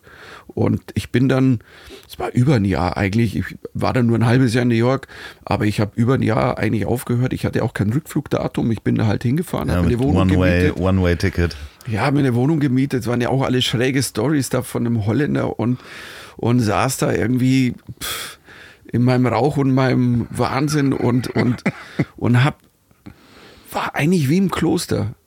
Also ich bin im Nachhinein, es ist von damals was ganz Schräges. Ich habe, ich habe, ich wollte eigentlich keine Menschen kennenlernen. Ich wollte keine Beziehungen knüpfen. Ich bin ja relativ schnell dann auf Open Mics gegangen. Also ein paar Tage nachdem ich ankam, habe ich die erste geguckt und dann meint der äh, Deutsche und sagt, ja, haben wir noch nicht gehabt, willst du mal? Hm. Nee, kann, ich hab, Welches Material soll ich da nehmen? Ähm, und ja, kann man, schreib dich ein und so, okay. Und dann habe ich halt schon gespielt nach zehn Tagen und dann wurde das fast wie so ein, keine Ahnung, es war wie eine, schon wie eine Sucht, also. Aber du hast dann ja auch Leute kennengelernt und äh, Beziehungen geknüpft. Ja, aber am Anfang war das alles sehr low, low, low key. Mhm. Ich meine, damals, weißt du, ich hätte, ich hätte da 2003 auch, also ähm, mal, ich saß da mit dem Head of BMG im 40. Stock, weil ich war ja auch kein schlechter Verkäufer für die. Klar. Ich hätte auch mal sagen können, könnt ihr mir was klar machen? Nee, das, das habe ich nie getan. Nie. Okay. Weil ich für mich immer dachte, ähm, nee, ich möchte, ich möchte gerne sehen, was passiert denn was passiert denn eigentlich, wenn ich jetzt auf so eine Bühne gehe und selbst wenn nur zehn Leute da hocken, und es war ja Open Mic in Amerika heißt ja, da sitzen zwölf Leute, das sind zwölf Comedians plus vielleicht vier Gäste. Gäste hieß ein Bruder, ein Freund von einem Comedian und vielleicht ein versprengtes Pärchen, das nicht weiß, wo es eigentlich sitzt.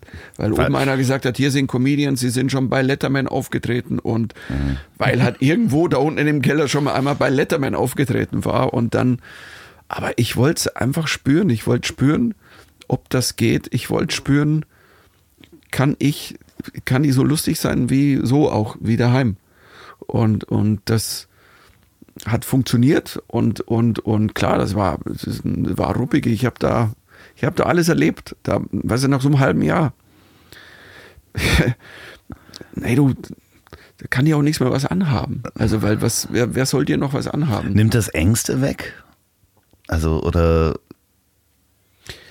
Ich weiß nicht, Ängste, ich habe, ich, ich bin ja so ein Schizophrener. Auf der einen Seite bin ich ein vorsichtiger Mensch, auf der anderen Seite bin ich einer, der einfach komm, fuck it, mach. Ich bin schon einer, der macht.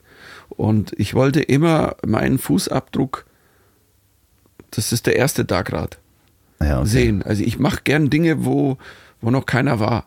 Also und noch keiner war, weil nicht, weil ich der Größte bin, sondern mir, geht, mir ging es nie um eine Zahl. Ich brauche keine Zahl, sondern in so einem Club, in so einem Scheißclub, irgendwie da im Keller unten und so, da war noch keiner von nee, uns. äh, noch nicht. Ne? Es Also- gibt so ein paar in, in, in ähm, äh, drüben in äh, Großbritannien gibt es ein, ein paar äh, deutsche Comedians. Es gibt einen, der, der, Einen, der der, der relativ, relativ bekannt ist, genau. Henning Wehn. Genau. Der macht das jetzt seit wahrscheinlich 15, 10, Ja. 12 Jahren oder 15. Und, und den auch drüben viele kennen. Genau. Und der hat ja drüben angefangen, der hatte hier nie Comedy gemacht. Aber ansonsten so Permanence, es gibt so ein paar, die, die Sachen machen. Es wird immer mehr und ich fände es ja auch geil, wenn es so ist. Ja. Und, und das, das Tolle ist, dass bei den Jungen, merkst du jetzt bei den Open Mic Nights hier in Deutschland, es sind ja, sind ja viele dabei. Ich hatte letztes Mal einen, das ist ein ganz cooler Comedian aus Berlin. Ähm, den, den, den, den hatte ich, den hatte ich ähm, in München da, äh, Pasuna Saat und, und der, der hat mir erzählt, der hat so vor acht Jahren angefangen, aber auf Englisch in Deutschland. So englische Open Mic Nights und hat erstmal so zwei, drei Jahre auf Englisch gespielt. Ich so, okay. Und dann hat er erst auf Deutsch gespielt. ah, okay. Und das heißt schon, dass die Jungen, ich meine, die sprechen alle ein besseres Englisch. Ich meine, mein Englisch ist tatsächlicherweise, das ist okay. Ich habe halt mittlerweile, klar, ich habe ein Repertoire, ich habe ich hab, ich hab zwei, zwei komplett Solo-Shows gemacht auf Englisch mittlerweile. Also ich könnte Ja, auch du drei warst ja auch in. Südafrika, also davon mal ganz abgesehen und später noch in Großbritannien äh, hast du dann ja auch noch weitergemacht. Aber ähm, ist es manchmal so, ich, ich erwische mich manchmal, dass ich ähm, so junge äh, deutsche Comedians sehe und sag so, ah, die haben was ganz, ganz Besonderes oder die finde ich sehr gut und ich würde die ganz gerne mal auf Englisch sehen, ob die da genauso funktionieren. So, also das habe ich manchmal. So äh, zum Beispiel das, was Felix Lobrecht macht, würde ich gerne mal auf Englisch sehen. Ob er das kann, weiß ich nicht, aber ob das auf Englisch bei em- englischem Publikum auch ankommt. Es funktioniert auch nur, glaube ich, dann mit der, wenn die Attitude und die Ausstrahlung auf die Leute rüberkommt. In so einem Fall ist natürlich die Frage, ähm, der hat sich das ja auch hier erarbeitet in den Open Mics, dass er seine, seine Attitude hat. Genau. Und, und, und, und wenn du natürlich in England bist und dich gar keiner kennt, ist die Frage, nehmen die die Attitude? Also das heißt, du musst wissen, wo du, wo stehst du gerade, in welchem Land. Das ist ja auch tatsächlich in, in New York lachen die wieder über andere Sachen, wenn ich in Südafrika war. Also die Programme changen da. Ich bin halt einer, der gerne changed, also ändert.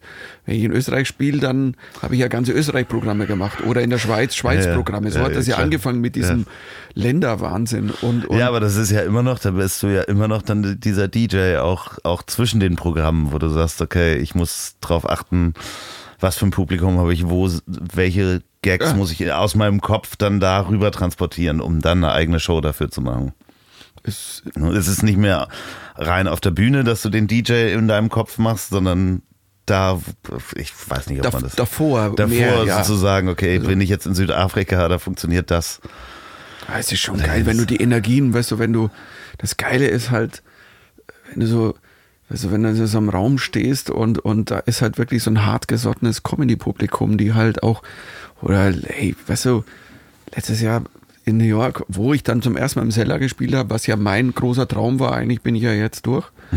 Also, und, und, ähm, und du stehst halt da und vor dir spielt Aziz Ansari und dann bist du der Nächste und du hältst aber das Lachlevel, das ist halt schon, fuck, das ist, das kannst du nicht beschreiben. Also das hat auch, das kannst du nicht, kannst du nicht bezahlen. Das ist einfach nicht so, das ist, ähm, das sind die, Mom das sind meine Momente. Das sind meine Momente, ähm, weißt du, oder wenn du mit, ich habe so tolle Erlebnisse gehabt, menschliche Erlebnisse mit Comedians, auch ähm, den ganzen Festivals, die ich gespielt habe, habe so ein paar, die ich auch immer wieder treffe. Das ist total abgefahren. Also dann stehe ich in Kanada und sag, wow, äh, was machst du denn hier? Ja, ich spiele auch. Ah, geil, äh, lass uns rumziehen wieder. Und das ist, das ist schon sehr schön. Also das macht so und, und ähm, ja, und wie mir einer mal gesagt hat, weil ich es erstmal in, in Kanada auf dem, auf dem, auf dem Festival gespielt habe, das ist Just for Laughs. Ähm, und dann ähm, es hat, war eine geile Zeit. Es war echt, ich bin völlig weggebeamt. Also so, war ein bisschen schwierig. Meine Frau kam damals mit meiner Tochter irgendwie und ich war nicht, also ich war nicht da. Also ich war einfach auf, also whatever ich war, whatever. Also auf allem. Und, und es ist, war so ein, boah, ich habe das so mitgenommen, so eingesogen, den, den Rock'n'Roll, wie eigentlich damals auf der Reeperbahn. Jetzt, jetzt mal so. Und, und wenn halt ein Comedian dann zu mir immer gesagt, aber du musst ja immer eins wissen, weißt du? Ähm, all die, mit denen du hier sprichst und eine geile Zeit hast, die sprechen nur mit dir, weil du lustig bist. Das weißt du ja. Ja. Also, okay. Sag, no one is talking to anyone who is not funny. Ist, du bist da, wenn du lustig bist, hast du viele Freunde. Wenn nicht, bist du, bist du tot. Oh, oh, oh, ich hoffe, ihr seid nicht tot, sondern könnt jetzt zwei Probierpakete der Kehrwieder Kreativbrauerei gewinnen. Das ist die Brauerei des Weltmeister Biersommeliers Oliver Wesselow. Der ist auch in einer der Folgen zu hören. Der macht unter anderem das leckerste alkoholfreie Bier der Welt, das UNN, ausgezeichnet mit dem European Beer Star. Er macht aber auch ganz andere viele Biere, schöne Biere, leckere Biere, die seht ihr unter kehrwieder.bier. Bier geschrieben wie das englische Bier, also B-E-E-R, kehrwieder.bier.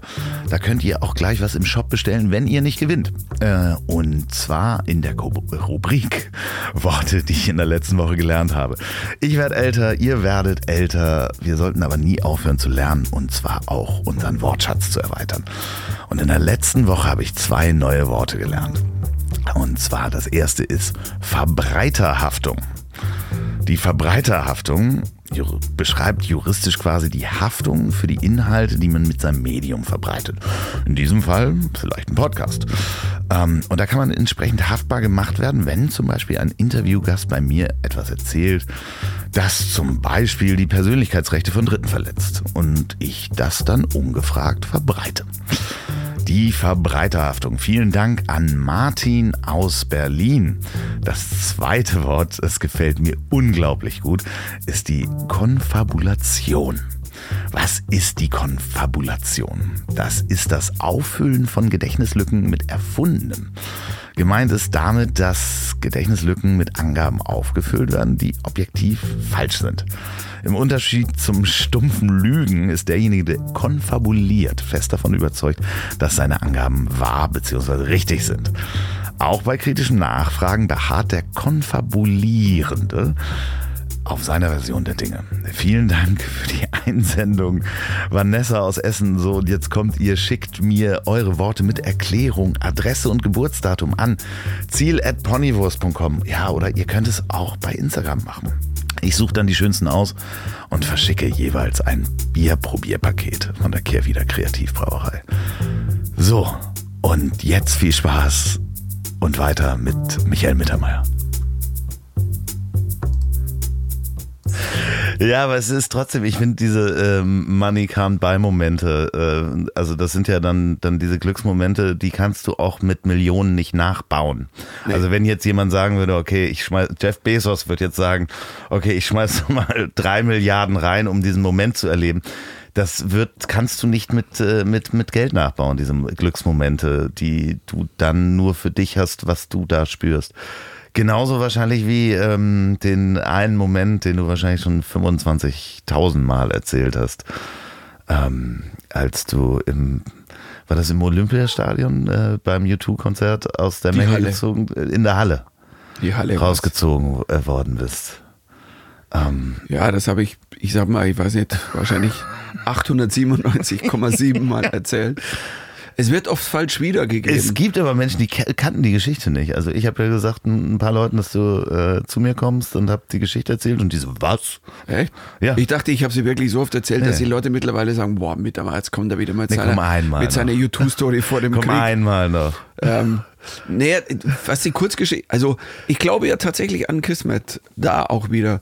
Also 87 als großer U2-Fan, wir waren schon, wir waren vorher, wir, mit Kumpel sind wir nach Köln gefahren ins Müngersdorfer Stadion und haben da die Joshua Tree angeguckt. Das waren ja die ersten Auftritte und dann kam München und, und, und dann bin ich halt in München mit meinem besten Kumpel damals und waren erste Reihe, haben uns da vorgekämpft und Bono hat damals immer wieder mal Leute auf die Bühne gezogen, wenn er so mal auf der Gitarre verspielt hat, so hey, komm mal hoch, wer kann spielen? Und ich habe mich gemeldet und er guckt mich an und dann hat er mich hochgezogen, habe ich People Get Ready mitspielen dürfen und das Der Moment da oben, weil es wird falsch wiedergegeben oft, weil viele sagen, ja, und das war dein Erweckungsmoment, dass du sagst, jetzt gehe ich auf die Bühne.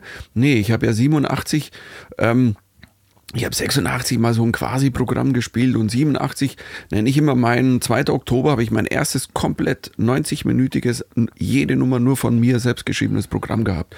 Und das war ja schon in der Mache da und da habe ich schon gespielt und ich wusste, das will ich tun. Aber ich stand da, bin hochgezogen worden, habe die Gitarre gespielt und die Offenbarung war, dass ich wusste, es gibt, es gibt keine Alternative. Ich hatte damals hatte ich, hatte ich noch einen Job, habe da ein Praktikum gerade gemacht in der Reiseagentur, wollte eine Reiseverkaufmannslehre machen, Verkehrskaufmannslehre machen und ähm, ich wusste in dem Moment, das ist Quatsch. Also ich war eh schon so, ich hatte Probleme im, im Job mit ein bisschen Obrigkeiten und, und war dann so, nee, also und dann habe ich, ich, ich habe gespürt, nee, gibt keine Alternative. Also du bist entweder Künstler oder nix. Das war die letzte Zusicherung quasi. War, weißt du, was für mich, deswegen ist der Moment für mich so wichtig, das können manche gar nicht nachvollziehen, deswegen müssen sie es beschreiben, mit danach hat er entschieden, auf die Bühne zu gehen. Wenn du in einem Moment spürst, dass das, was du da jetzt tun wirst, das Richtige ist, und ich habe mich, die nächsten zehn Jahre waren, weiß Gott, schwer, die ersten zehn Jahre, ich habe mich nie einen einzigen Tag nach diesem Moment gefragt, ob ich das Richtige mache. Ich wusste immer, das ist das Richtige. Erkenntnis kann man nicht rückgängig machen. Ja. Das ist wirklich ist das so. Also, wenn das einmal absinkt, ja, ja, ich weiß. kennst du sicher auch. ja, genau, wenn man klar. weiß, wenn der Bauch sagt, du spürst, that's it. Gibt keinen. Und, und ich habe dann nie wieder drüber nachgedacht. Und wahrscheinlich geht es dann auch nur so, weil ich, ich glaube, so wie ich Stand-up-Comedy begreife, lebe, spüre, es ist eine Kunstform, es ist eine Lebensform. Ich habe oft gesagt, Stand-up-Comedy ist eine Lebensform. Stand-up-Comedy ist, weil du bist, also das ist wirklich eine Lebensform. Wie viele Jahre du alleine rumfährst mit Zug, mit Auto, whatever. Und ähm, und es kann Beschwerden über allein sein. Ich bin sehr gerne alleine gewesen in vielen Zeiten, aber es ist eine Lebensform, die du aushalten musst. Ähm, in keine Ahnung, also ich meine, wohin zu kommen und beim nächsten Mal sind statt 15 Zuschauer nur acht da oder keine Ahnung, es ist gar keiner da. Also oder zwei und du spielst vor zwei, weil zwei ist mehr. Ich habe ab zwei gespielt. Ja, und Spielen ist ja auch nur der eine Part, weil es ist ja auch ähm, ich habe mich mit einigen unterhalten, ähm, zum Beispiel Bastian Bielendorfer, 197 äh, Auftritte im letzten Jahr, alleine mit einem Koffer. Ne? Du bist so unterwegs und dann kommt das nächste Hotel und dann, wenn du Familie hast, ne, dann bist du, sitzt du im Zug und dann triffst du den örtlichen Veranstalter. Das ist dann wirklich Choice of Life. Du, du, musst, du musst das mögen und musst irgendwie, ähm, ja, du musst es, du musst es leben. Ansonsten macht Stand-up-Comedy keinen Sinn. Ich, ähm, ich sehe das Leuten an. Also ich bin nicht der Beste, ich bin nicht der, der Guru, aber ich habe ein gutes Gespür. Ich habe ein gutes Gespür und wenn ich nichts spüre bei jemandem, dann kann der, kann der rumspringen, wie er will.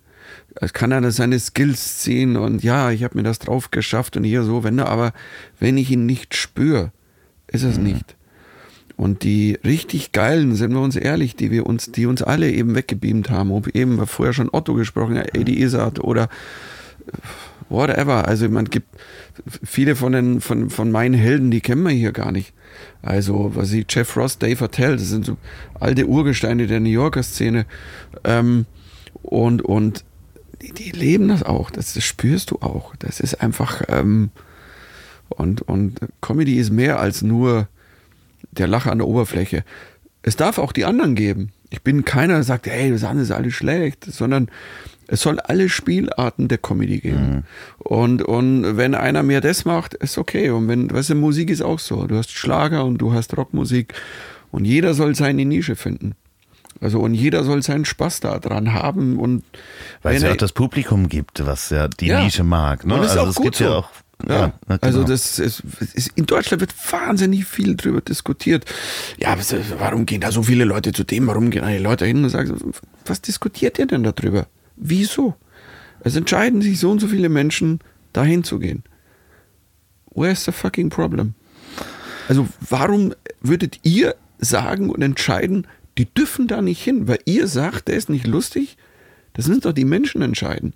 Richtig. Und ich, ich, ich Wenn den jemand lustig findet, bitte soll der da hingehen. Ich meine, der, hat doch, ist doch bei der Musik genauso. Ich, ich glaube, ähm, äh, man kann sich natürlich äh, totlachen über Dieter Bohlen und Capital Bra und muss das auch nicht hören.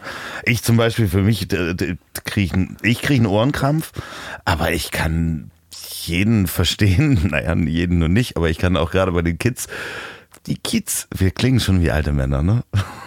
Na, ich kann auch verstehen, dass, also ich kann mit, mit dem Rap, der im Moment zum Beispiel in, bei, in den iTunes-Charts ist, kann ich so gar nichts anfangen. Aber ich meine, meine Eltern konnten mit meiner Musik auch nichts anfangen. Ja, ich meine, es gibt ja schon die Spielarten des Raps. Ich meine, hier in Deutschland, also jeder, der hier mal ein bisschen, ey, weißt du, ich hab eine Knarre und kann schießen und dann kann ich auch Blut vergießen. Ey, geiler Reim, Ja, Alter. aber ich äh, mal. Autotune fehlte. Das kann ich dann noch überlegen. Das ist so. Ich sehe, ey, so viel schlechten Autotune gehört, dass es dann manchmal.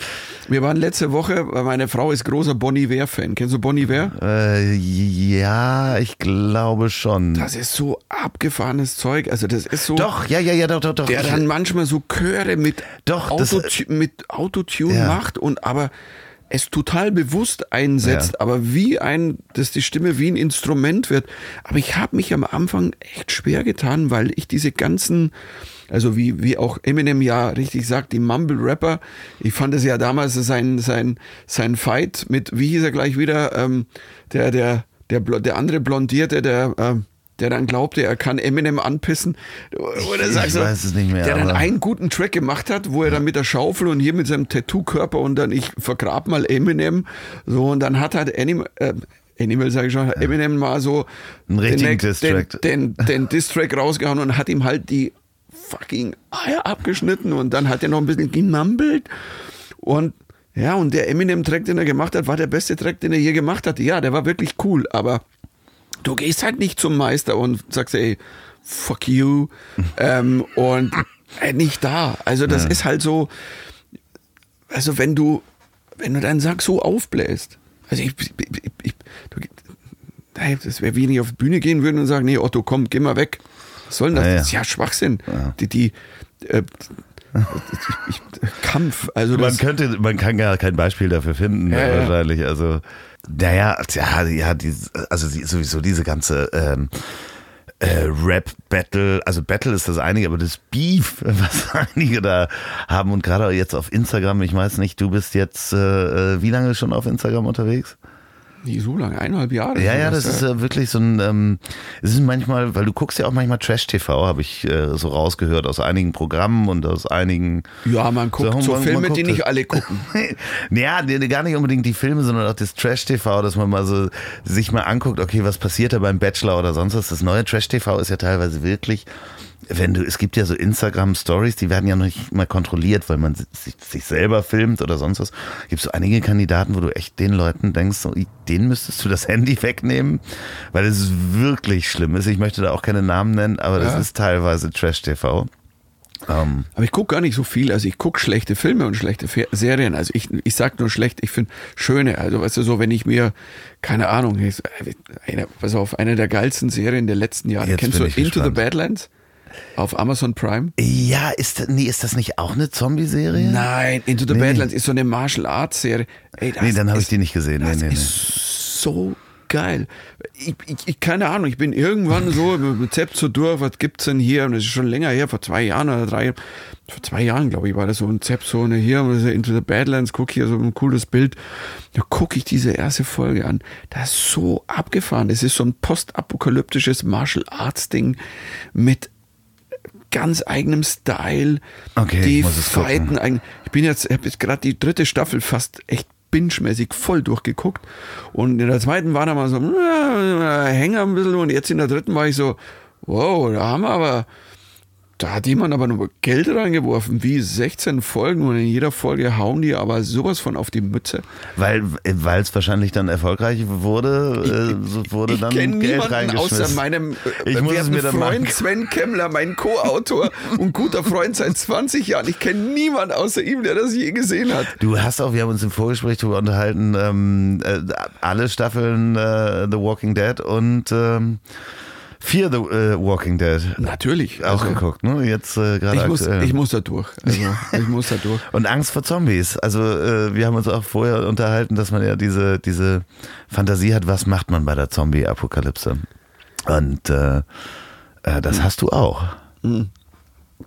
Ich habe ja tatsächlicherweise, also ich, ich habe ja Momente gehabt, auch es wird, es wird besser, wo ich Nächte hatte, wo ich nie schlafen konnte, weil ich geglaubt habe, sie kommen jetzt und jetzt muss ich nachdenken, wie dieses Haus sicher wird. Habe ich alles abgeschlossen? Können die wirklich durch die, nee, die Scheibe ist so dick, da kommen die nie durch.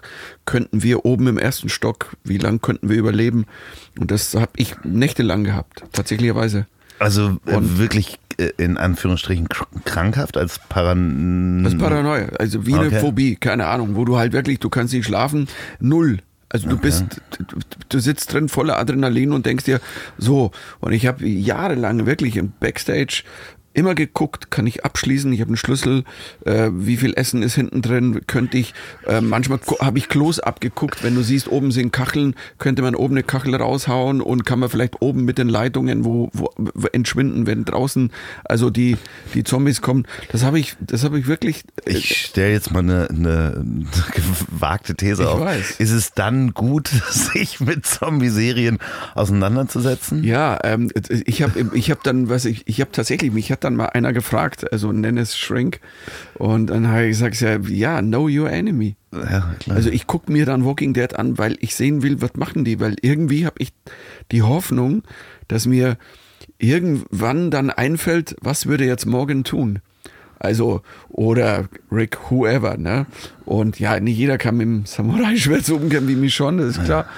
Ähm, aber das, ich habe tatsächlicherweise, das ist meine Theorie, ich habe zwei Filme sehr früh und zu früh gesehen.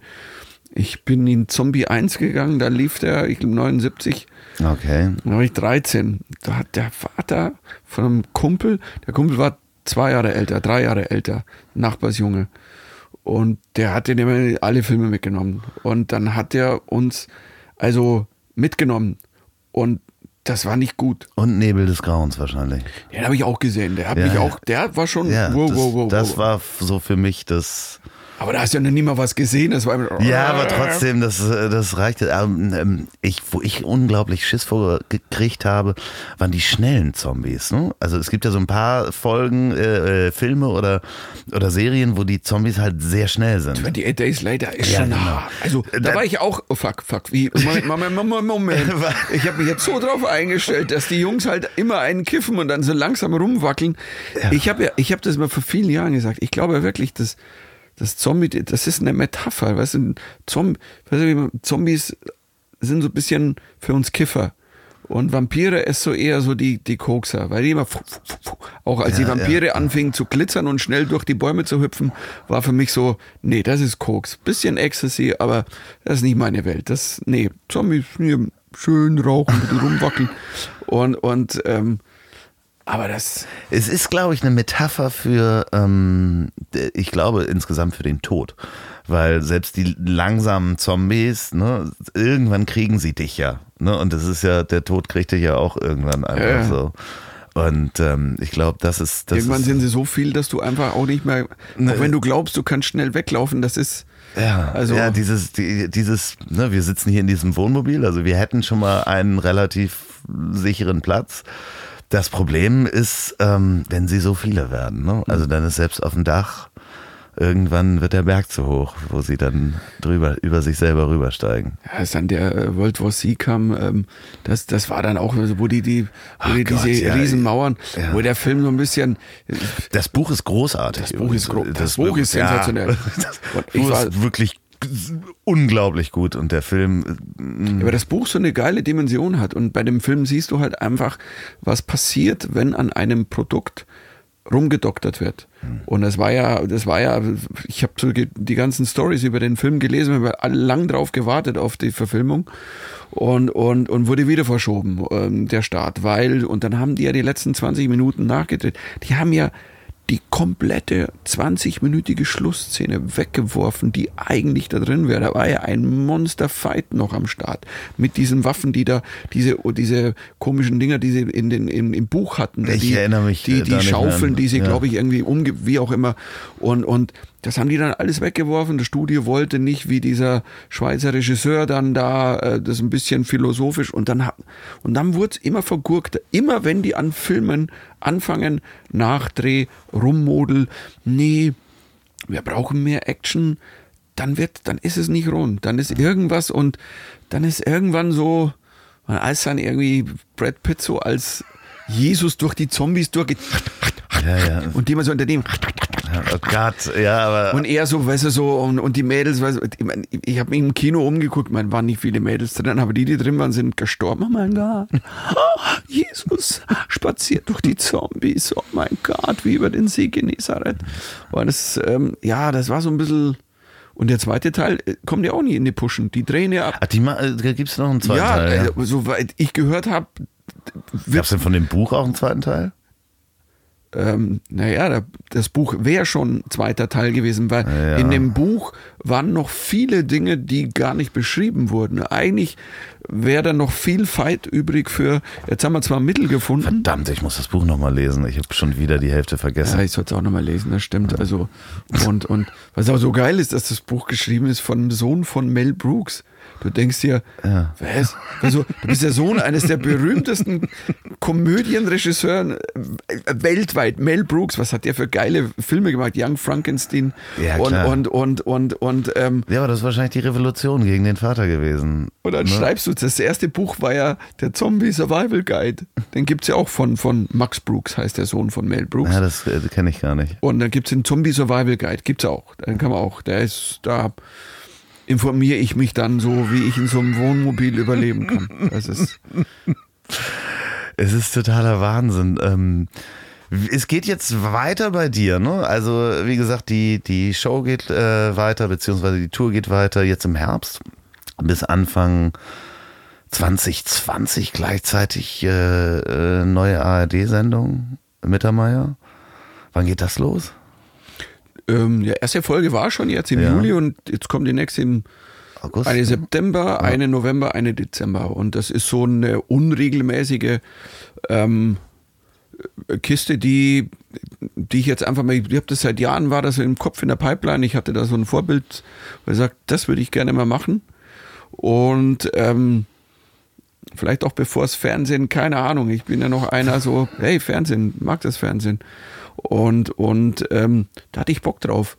Und es macht auch extrem Spaß mit so ein paar neue Leute, wo ja auch Mickey ähm, mit Autor ist und Mickey Beisenherz eben und, und Liebe Grüße an Mickey. Hallo Mickey da draußen. und so ein, ein, paar Leute, die ich vorher eben nicht kannte und mit denen ich irgendwie, ähm, weißt du, wenn du neue Leute entdeckst, mit denen du total groovst. Und zwar ähm, comedy-technisch, aber auch menschlich. Und, und, und ähm, ja Max Witzigmann ist, ist einer der, wir haben nicht viele Autoren, wir sind sehr klein, das ist eine ganz kleine Produktion, schmutzig, klein, dirty eigentlich, äh, sieht nach mehr aus, ähm, aber ich, ich mag das gerne so. Es ist sehr, es ist sehr ehrlicher Stand-up eigentlich mit einem Gast, der dann auch ein Stand-up macht und dann quatscht man noch ein paar Minuten. Und, und, und so mag ich gerne das mal sehen, mal wieder Stand-up. Weil es wird viel Shishi um Stand-up gemacht im Fernsehen oft. Große Show, viele Lichter. Ja, auch im, was im, vor allem im Fernsehen zu viel Krampf, zu viel Zirkus und, und irgendwann, also wenn es keine Pointen mehr braucht, sondern pff, es kommt nur noch, äh, was weiß ich, irgendwie Effekte, dann, nee, das ist nicht, das ist nicht meine Welt. Können andere Welten und die verschiedenen Welten können immer gut nebeneinander existieren und ich war für mich, oder bin für mich gerade so wieder so sehr pur, so wie ich auch auf Tour bin. Wir sind ja, so einem sehr kleinen Team. Ich habe ja dann von der Zeit gesagt, ich mag das nicht mehr mit diesem Wahnsinn und Trucks und leck mich am Arsch. Also, sondern jetzt. Riesig, riesige Produktionen. Du, wir, wir sind mittlerweile, weißt du, ich habe immer noch meinen, ich habe meinen, mein Lichtler, also beim, das, ich mag das Wort, Der Lichtler. mein Lichttechniker, den, den, den Lars Deutrich, mit dem ich, den kenne ich seit 25 Jahren, also von Quatsch noch, von Anfang der 90er, von der Reeperbahn. Und wir sind höchstenfalls zu dritt jetzt unterwegs und mein Bühnenbild geht in eine große Sporttasche. Und der Punkt ist, you don't believe it. Wenn das hängt, glauben die Leute, hey, Wahnsinn, nicht schlecht, haben sie aber ganz schön. Und dann, und dann steht da die, die Tasche daneben so, ja, das war da drin. Aber, aber es passiert ja nicht rein. Doch, doch, doch, das ist hat clever ausgetüftelt mit so Gasen, die man aufhängt und hier kann sie beleuchten und Ja, aber das ist ja viel zu groß. Ja, das und das, ich kann mit dem Teil, es ist halt wirklich geil, weil ich Wie kann so ein Faltbuch wahrscheinlich. Nein, das ist einfach ein Backdrop und vorne so Gasen mit, Ja, mit was draufgeschrieben. Das sieht saugeil aus. Ich habe halt einfach. Und der, passt in eine der. Lars kann das super beleuchten. Der kann einfach mit. Der kann im Kern gut arbeiten. Der braucht nicht das große Bohai. Und das ist geil, dass es wieder pur ist. Und das, und das Coole dran ist an dem Ding, ich habe das halt, wenn ich jetzt irgendwo spiele, keine Ahnung, spiele im Lustspielhaus in München, weil ich, ähm, weil ich Previews mache, hängen das auf ähm, wird es ein bisschen eng. Aber ich habe dann in der O2 gespielt, oder wie heißt ja, nee, Barclay heißt es mittlerweile. Arena Barclaycard es, Arena in, war, war mal, oder? Die, O2 die wechseln so, war ja. das so. Jahr vorher Colorline. Und, und, und letzten Mai war ich mit dem gleich, mit der gleichen Sporttasche halt in der Barclaycard Arena und wir haben das aufgehängt. Ich bin, ich bin dann, ich bin beim Soundcheck, wenn ich so ins Publikum schaue, so auf die Bühne und denke mir so, da fuck, das glaubt uns niemand, das ist bei, und ich meine hinten, wo halt, weißt du, am Tag vorher noch Produktion mit 100 Leuten, weißt du, 100 Leute bekocht und alles und da wird das Bühnenbild aufgebaut in stundenlanger und wir kommen dann mit der Sporttasche reingefahren. Und es ist ja wahrscheinlich auch total entspannt, nur zu dritt zu reisen. oh yeah. Weil das, ist- einfach Menschen sind, auf die man sich verlassen kann. Man weiß, wie die zu nehmen sind. Und äh, bei einer großen Produktion ist ja, wenn du mit 20, 30 Leuten unterwegs bist. Also wir haben, ich habe zwar vorher auch, ich bin ja 15 Jahre oder wie lange auch immer, keine Ahnung, mit, mit, als ich so groß rumgefahren bin, ich hatte, ein, ich hatte so ein geiles Team, äh, Feedback aus, aus, aus Aachen. Ähm, wir haben uns geliebt. Also wir haben uns, das war so mein erstes Großteam, mit dem ich da wirklich angefangen habe zu touren und wir waren bis zum, bis ich irgendwann gesagt habe, irgendwie, nee, ich, ich, mein Weg geht jetzt gerade woanders hin. Ich, weiß ich nicht, ich mag das jetzt so machen. Und, und, ähm, und ähm, ich stehe schon sehr auf, dass es, dass es immer passt. Also die Arschloch-Kind-Freizone habe ich irgendwie immer, die habe ich tatsächlich immer eingehalten. Also die muss sein. Ja. Also egal wo. Klar, aber es ist halt unkomplizierter mit äh, dreien, weil man einfach weniger. Das Geile ist auch, du, du kannst spielen, wo du willst. Du Ja. kannst an einem Tag vor 500 spielen und am nächsten Tag kannst du vor 3000 spielen. Am einem Tag, du kannst auch vor 300 spielen, da kannst du vor 1000 spielen, weil, und es ist völlig wurscht mit dem Routing. Es ist egal. Und wenn du dann sagst, ja, wir haben so viele Leute, so viele Trucks, dann musst du jeden Abend im Großen spielen, weil du musst es bedienen. Ja. Und, und den Wahnsinn, also irgendwie, weiß ich nicht, also auch geil. Also es wird oft in Deutschland, hörst du ganz oft, ja, im Groß ist das nicht so toll wie im Kleinen. Er sagt, das stimmt nicht. Das ist eine Lüge. Also jeder, der das sagt, ist, ist Quatsch. Das ist schon geil. Und dann eben alle Stand-Upper da draußen, die groß spielen, ganz groß oder mittelgroß, wie auch immer, wir wissen schon, wenn da mal die, die Menschen, also in großer Zahl, dir Liebe geben, das ist schon echt geil. Das, ähm, und, und, und das kannst du eben nicht vergleichen mit einem Club. Du darfst es eben nicht vergleichen. Nee. Das ist anders. Und beides ist total schön. Und wenn du es vergleichst, dann, das geht nicht. Nee, geht also auch vom Feedback her, was du kriegst in einem kleinen Club. Also ich kann es ja nur in Ansätzen nachvollziehen. Du machst auch immer noch Musik, ne? Also so Richtung Weihnachten vielleicht mal wieder mit äh, äh, Christmas Chaos, Ray Also- Garvey und Sascha. Ja, wir haben, also ich mache ich mach nie so viel Musik. Also ich, ich, ich, bin, ich bin irgendwie mit dabei. Das ist ja so ein, das ist ja, ähm, wir haben einfach Bock, was zu machen. Und, und es gab ja einige Touren da mit der Live in Swinging, wo Xavier auch mit dabei war. Und, und, und, und dieses Christmas Chaos war eigentlich so eine ganz kurzfristige, was heißt Schnapsidee? Das ist, das ist vor, keine Ahnung, ich glaube drei, vier Monaten wurde die Idee überhaupt zum ersten Mal in die Welt und sag so, ähm, können wir, gibt's, können wir Weihnachten, geil, oder? So, ja, ähm, also, und keiner im April bucht noch einen Termin vor Weihnachten sagt so, gibt's noch eine Halle in Deutschland?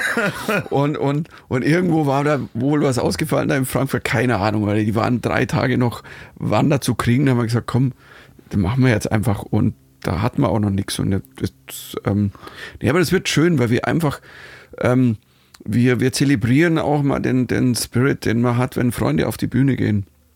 Und ich kenne die ja schon sehr lange jetzt, Sascha und, und, und Ray. Und damals bei Mitte meinen Friends, wir haben uns ja also Ende der 90er, Anfang 2000 haben wir uns kennengelernt und da ging ja bei uns allen so der Wahnsinn ab. Und, und, und das ist schon geil, mit Kumpels mal auf Tour zu sein. Und, und, und, und einfach ähm, und, und, und auch abgeben zu können. Weißt du, du bist nicht der Wichtigste, sondern du kannst dich immer hinhocken, dann macht der andere und, und es ist schon, das ist cool. Du musst halt nicht immer den Ball hochhalten, sondern kannst ihn auch mal rüberflanken, wenn man beim Fußball wäre und der andere darf mal so spielen. Das äh, entspannt auch, äh, glaube ich. Ja, und es inspiriert unfassbar. Und da sind, also, zum Beispiel Ray und Sascha, wie, wie die Touren auch mit Mixhafer, die wir gemacht haben, was die irgendwann am Schluss, wo, wo wir wirklich Red Pack-mäßig, also auch improvisiert haben, zum Teil klar auch inszeniert, aber dann immer wieder auch improvisiert. Ich, das hätte mit Comedians nicht viel lustiger hingekriegt. Das war, weißt du, wenn, wenn Kumpels auf Augenhöhe, Künstler auf Augenhöhe punchen dann und, und, und sie aber auch lieben und aber natürlich auch meine auf den Deckel geben, das hat schon was. Und ähm, wird ein großer Spaß werden. Also ob dann draus noch mehr wird, du, ähm, das, das ist das Schöne, dass wir nie so eine Denke haben mussten. Wir, wir sagen, hey, an dem haben wir jetzt Spaß. Wenn es weitergeht, ist schön oder vielleicht kommt was ganz was anderes. Termine kann man äh, angucken, wahrscheinlich bei dir auf der Facebook-Seite oder ja. Instagram oder sonst was. Fol folgt Michael Mittermeier auf Instagram übrigens auch. Ähm, ja, da geht ich, noch was. Ich, nee, tatsächlich, ich, ich mag mich ganz gerne auf Instagram. Weil, ja, ich finde das auch sehr lustig. Ich, weil äh, ich, ich mag auch Instagram deswegen, weil es irgendwie so ein Ticken, ähm, es ist ein Ticken nahbarer. Also irgendwie, ja, und es wird an alle Leute, wenn du ein Bild raushaust, kriegen alle Leute dieses Bild. Und auf Facebook hast du das ja nicht mehr. Ja, ich finde es äh, so krass, auch die Stories, ne? Also ich sehe das ja auch so, dass so 5, ja, zwischen 35 und 45 Prozent der Follower gucken sich die Stories an. Also die gucken teilweise gar nicht mehr den Stream an, sondern die Kids gucken nur noch die Stories. Und das ist Wahnsinn. Das ist dann einfach mal die Hälfte von den Leuten, die dir folgen, oder 35 Prozent, ähm, gucken sich das an, so ein 15-Sekunden-Film. Und da kann man natürlich inzwischen auch, also es gibt da so, so einige Musiker oder äh, andere Künstler, die verkaufen ihre komplette Tour darum. Die haben kein Plakat mehr hängen. Da ist äh, äh Glaube glaub, glaub ich wohl. Ja, hier, ich weiß gar nicht, wie sie heißt. Äh, sag ich dir nachher, fällt mir ein. Ähm, eine halt. Eine, so eine Musikerin, die hat nur über Instagram verkauft. Das ist totaler Wahnsinn. Also aber also es ist halt auch, weißt du, so selber, geht einem selber auch so, siehst ein lustiges Video oder ey, was macht denn der? Ähm, gibt so ein paar, ich folge gar nicht so vielen, weil mich überfordert das, wenn ich will keine 30 Leute haben, denen ich folge. Also es ist auch so, ich tu dann nur ab und an wieder jemand weg, was mir, mir reichen dann zehn schon mal. Mhm. Und, und, und, und ähm, dann lieber wieder zwei weg und dann zwei neu dazu und dann steige ich beim anderen wieder wo ein. Und, und weil mich überfordert das, wenn das so viel Ja, man kriegt ist. auch teilweise ja gar nichts mehr mit. Also das ist auch, wenn du mehrere hundert äh, Leuten folgst, kriege ich auch gar nicht mehr mit, was der eine macht, weil da wird dann auch schon rausgefiltert. Aber folgt Michael Mittermeier auf Instagram. Und auch Termine könnt ihr euch natürlich auch für die Show ähm, auf Facebook angucken, also für die Tour Lucky Punch. Und ich kann es wirklich sehr empfehlen, ähm, wenn ihr irgendwie zum Hörbuch kommt. Ich glaube, das gibt es nur bei Audible, oder? Nee, gibt es wahrscheinlich auch andere Hörbuchanbieter. Sollte ähm, es. Sollte ja. es gehen. Das ist äh, sehr schön und du liest es auch sehr schön persönlich. Also das hat mich auch ja, danke. Ähm, also, berührt. Ich kann ja nur so lesen, wie ich lese. Ich bin ja, meine Stimme kriege ich ja nicht weg. Also ja, aber man merkt halt, dass da ganz viele Sachen auch wirklich von Herzen kommen. Also angefangen von der Safari äh, bis hin zu. Äh, also ich habe auch übrigens vielleicht verbindet uns das auch nicht nur diese Zombie-Geschichte. Weiße Hai, ich bin ja auch äh, oft surfen und für mich Haie ist auch der absolute Horror. Und du tauchst halt, bist halt mit einem weißen Hai getaucht im Käfig und das hat, da habe ich Gänsehaut gekriegt, als ich das. Das war auch eine Bullshit-Idee. Bullshit Wie gibt's? Nee, es war tatsächlich im Nachhinein was, ich, hab's, ich weiß nicht, ob ich es überhaupt geschrieben habe oder, oder dann im Buch, weil es war tatsächlich, ich hatte eine Phase, wo es wurscht war. Also wo ich gesagt habe, Hai, also mit dem weißen Hai, quite an ending. Also ohne da jetzt suicidal zu sein. Mhm. Also und, und aber einfach, wo, wo ich, keine Ahnung, weißt du, in einer komplett wertfreien Zone. Aber ein bisschen Bullshit war schon. Also jemand, der sich Todesangst vor Haien, ne? denkst, du gehst in so einen kleinen Käfig. Also ich ich werde mich ewig erinnern, wo ich, ich, dieser Skipper, der da irgendwie, und dann, wo, der, wo, der, wo ich dann nachher, weil ich war ja so, man geht alle Phasen durch, erstmal wird einem schlecht und alles und blau und hier und, und dann frage ich den nachher, diese, zerbeulte, komische Drahtkäfig und dann sage ich so, mal ganz ehrliche Frage, wenn jetzt der rein wollen würde in diesen Käfig, was müsste er denn machen? Also wie, was so, wie lange würde er denn, und dann schaut er mich an und sagt, two bites. Und ich so, wie zweimal beißen, ja, two bites. Ich so, das heißt, wenn er wollen würde und er wirklich, er würde diesen, also es war wirklich so ein, klar, Stalldraht, aber das war so ein, das war jetzt kein Käfig, mit dem du jetzt sagst, pass mal auf, da kommen die Trolle bei Herr der Ringe, wir sind sicher. Ja, und vor allem, ähm, man hat ja schon Videos gesehen, wie die rein wollen in so einen Käfig. Ja, ja.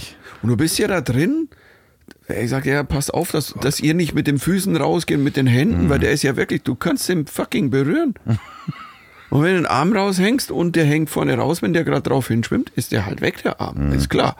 Und das ist schon so ein Moment, boah, da, ich, das Adrenalin. Meine Frau ist, ist mit mir mitgegangen und die, sie weiß bis heute nicht, warum sie das gemacht hat. Weil die hat eigentlich eben Klaustrophobie und Unterwasser im Meer ist nicht ihr Ding und dann geht die in einen Käfig ins Meer. Beim Weißen. Weißer, es war, es ist wirklich komplett absurd. Und aber ich habe es überlebt und danach einfach eine schöne Geschichte gehabt. Ja, ja, und sie ist im Buch und sie hat mich auch, auch berührt, weil das ist wirklich auch so einer dieser Sachen. So ein bisschen wie bei dir die Zombie-Apokalypse ist bei mir der weiße Hai, wenn du einfach irgendwie auf so einem Surfbrett liest und da paddelst und denkst, Arm ab. Ja, es kommt der Vermieter. Das, ja, es gibt halt doch immer viele Stories, wo es dann ja. wieder ähm, ähm, ja. ja, gibt schon Strände. Also wo man war, wo man ähm, ja. dann hört sie, ja, letzte Woche war hier. Naja, auf Mallorca war doch auch schon mal einer unterwegs. Also. Okay, war das nicht der. Ich weiß nicht, wie, wie heißt er gleich wie Ralf, Ralf Möller? der hi, hi, hi, hi. Der weiße Hai von Mallorca. Ja, ja, nee, so. nee. Ich, Ach, herrlich. Vielen Dank, dass du bei mir warst. Also, das ist äh, wirklich. Gerne. Ich hoffe, wir sehen uns wieder. Wir sind. Äh, wir sehen uns äh, eventuell nächstes Jahr wieder auf der Tour von äh, Mickey, denn wir haben uns entschieden, weiterzumachen. Das ist sehr schön. Ja, und das war ähm, großer Spaß. Das war wirklich, ja, weil man sich auch, und das hatten wir ja eben gesagt, so sich auch einfach mal zurücklehnen konnte und einen Ball rüberspielen konnte und nicht Hat die ganze was, Zeit ja. selber machen solltest. Wenn du in Hamburg bist, ähm, du bist hier jederzeit wieder willkommen. Wer einmal im Tonmobil war, hat das Recht, jederzeit wiederzukommen und Updates zu geben. Das Tonpornmobil. yes. Euch wünsche ich noch eine gute Nacht, gute Fahrt. Guten Tag, ähm, was immer ihr macht, wenn ihr gerade arbeitet, dann tut wenigstens so, als wenn ihr arbeitet. Ähm, und ansonsten hat das letzte Wort mein Gast. Ja, ihr da draußen, ähm, habt euch lieb, und seid gut zu euch. Also wir haben nur uns. That's it. Moment, Moment. Bevor es hier die Musik gibt, habe ich doch noch eine Hörempfehlung für euch. Und zwar der Podcast mit Panos Meyer, Behind the Screens, in dem er mit interessanten Menschen aus Wirtschaft und Politik über das Thema Digitalisierung spricht, streitbar diskutiert und erörtert, was man alles besser machen kann.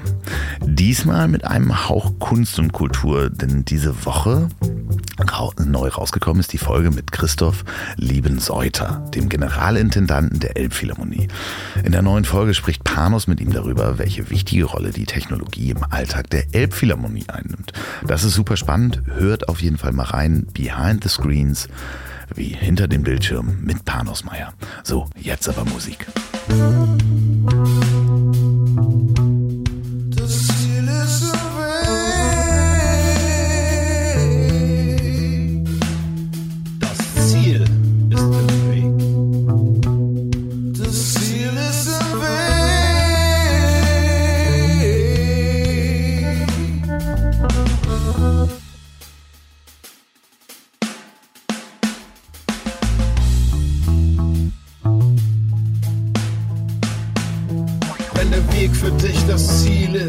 bist du vermutlich buddhistischer Schaffner.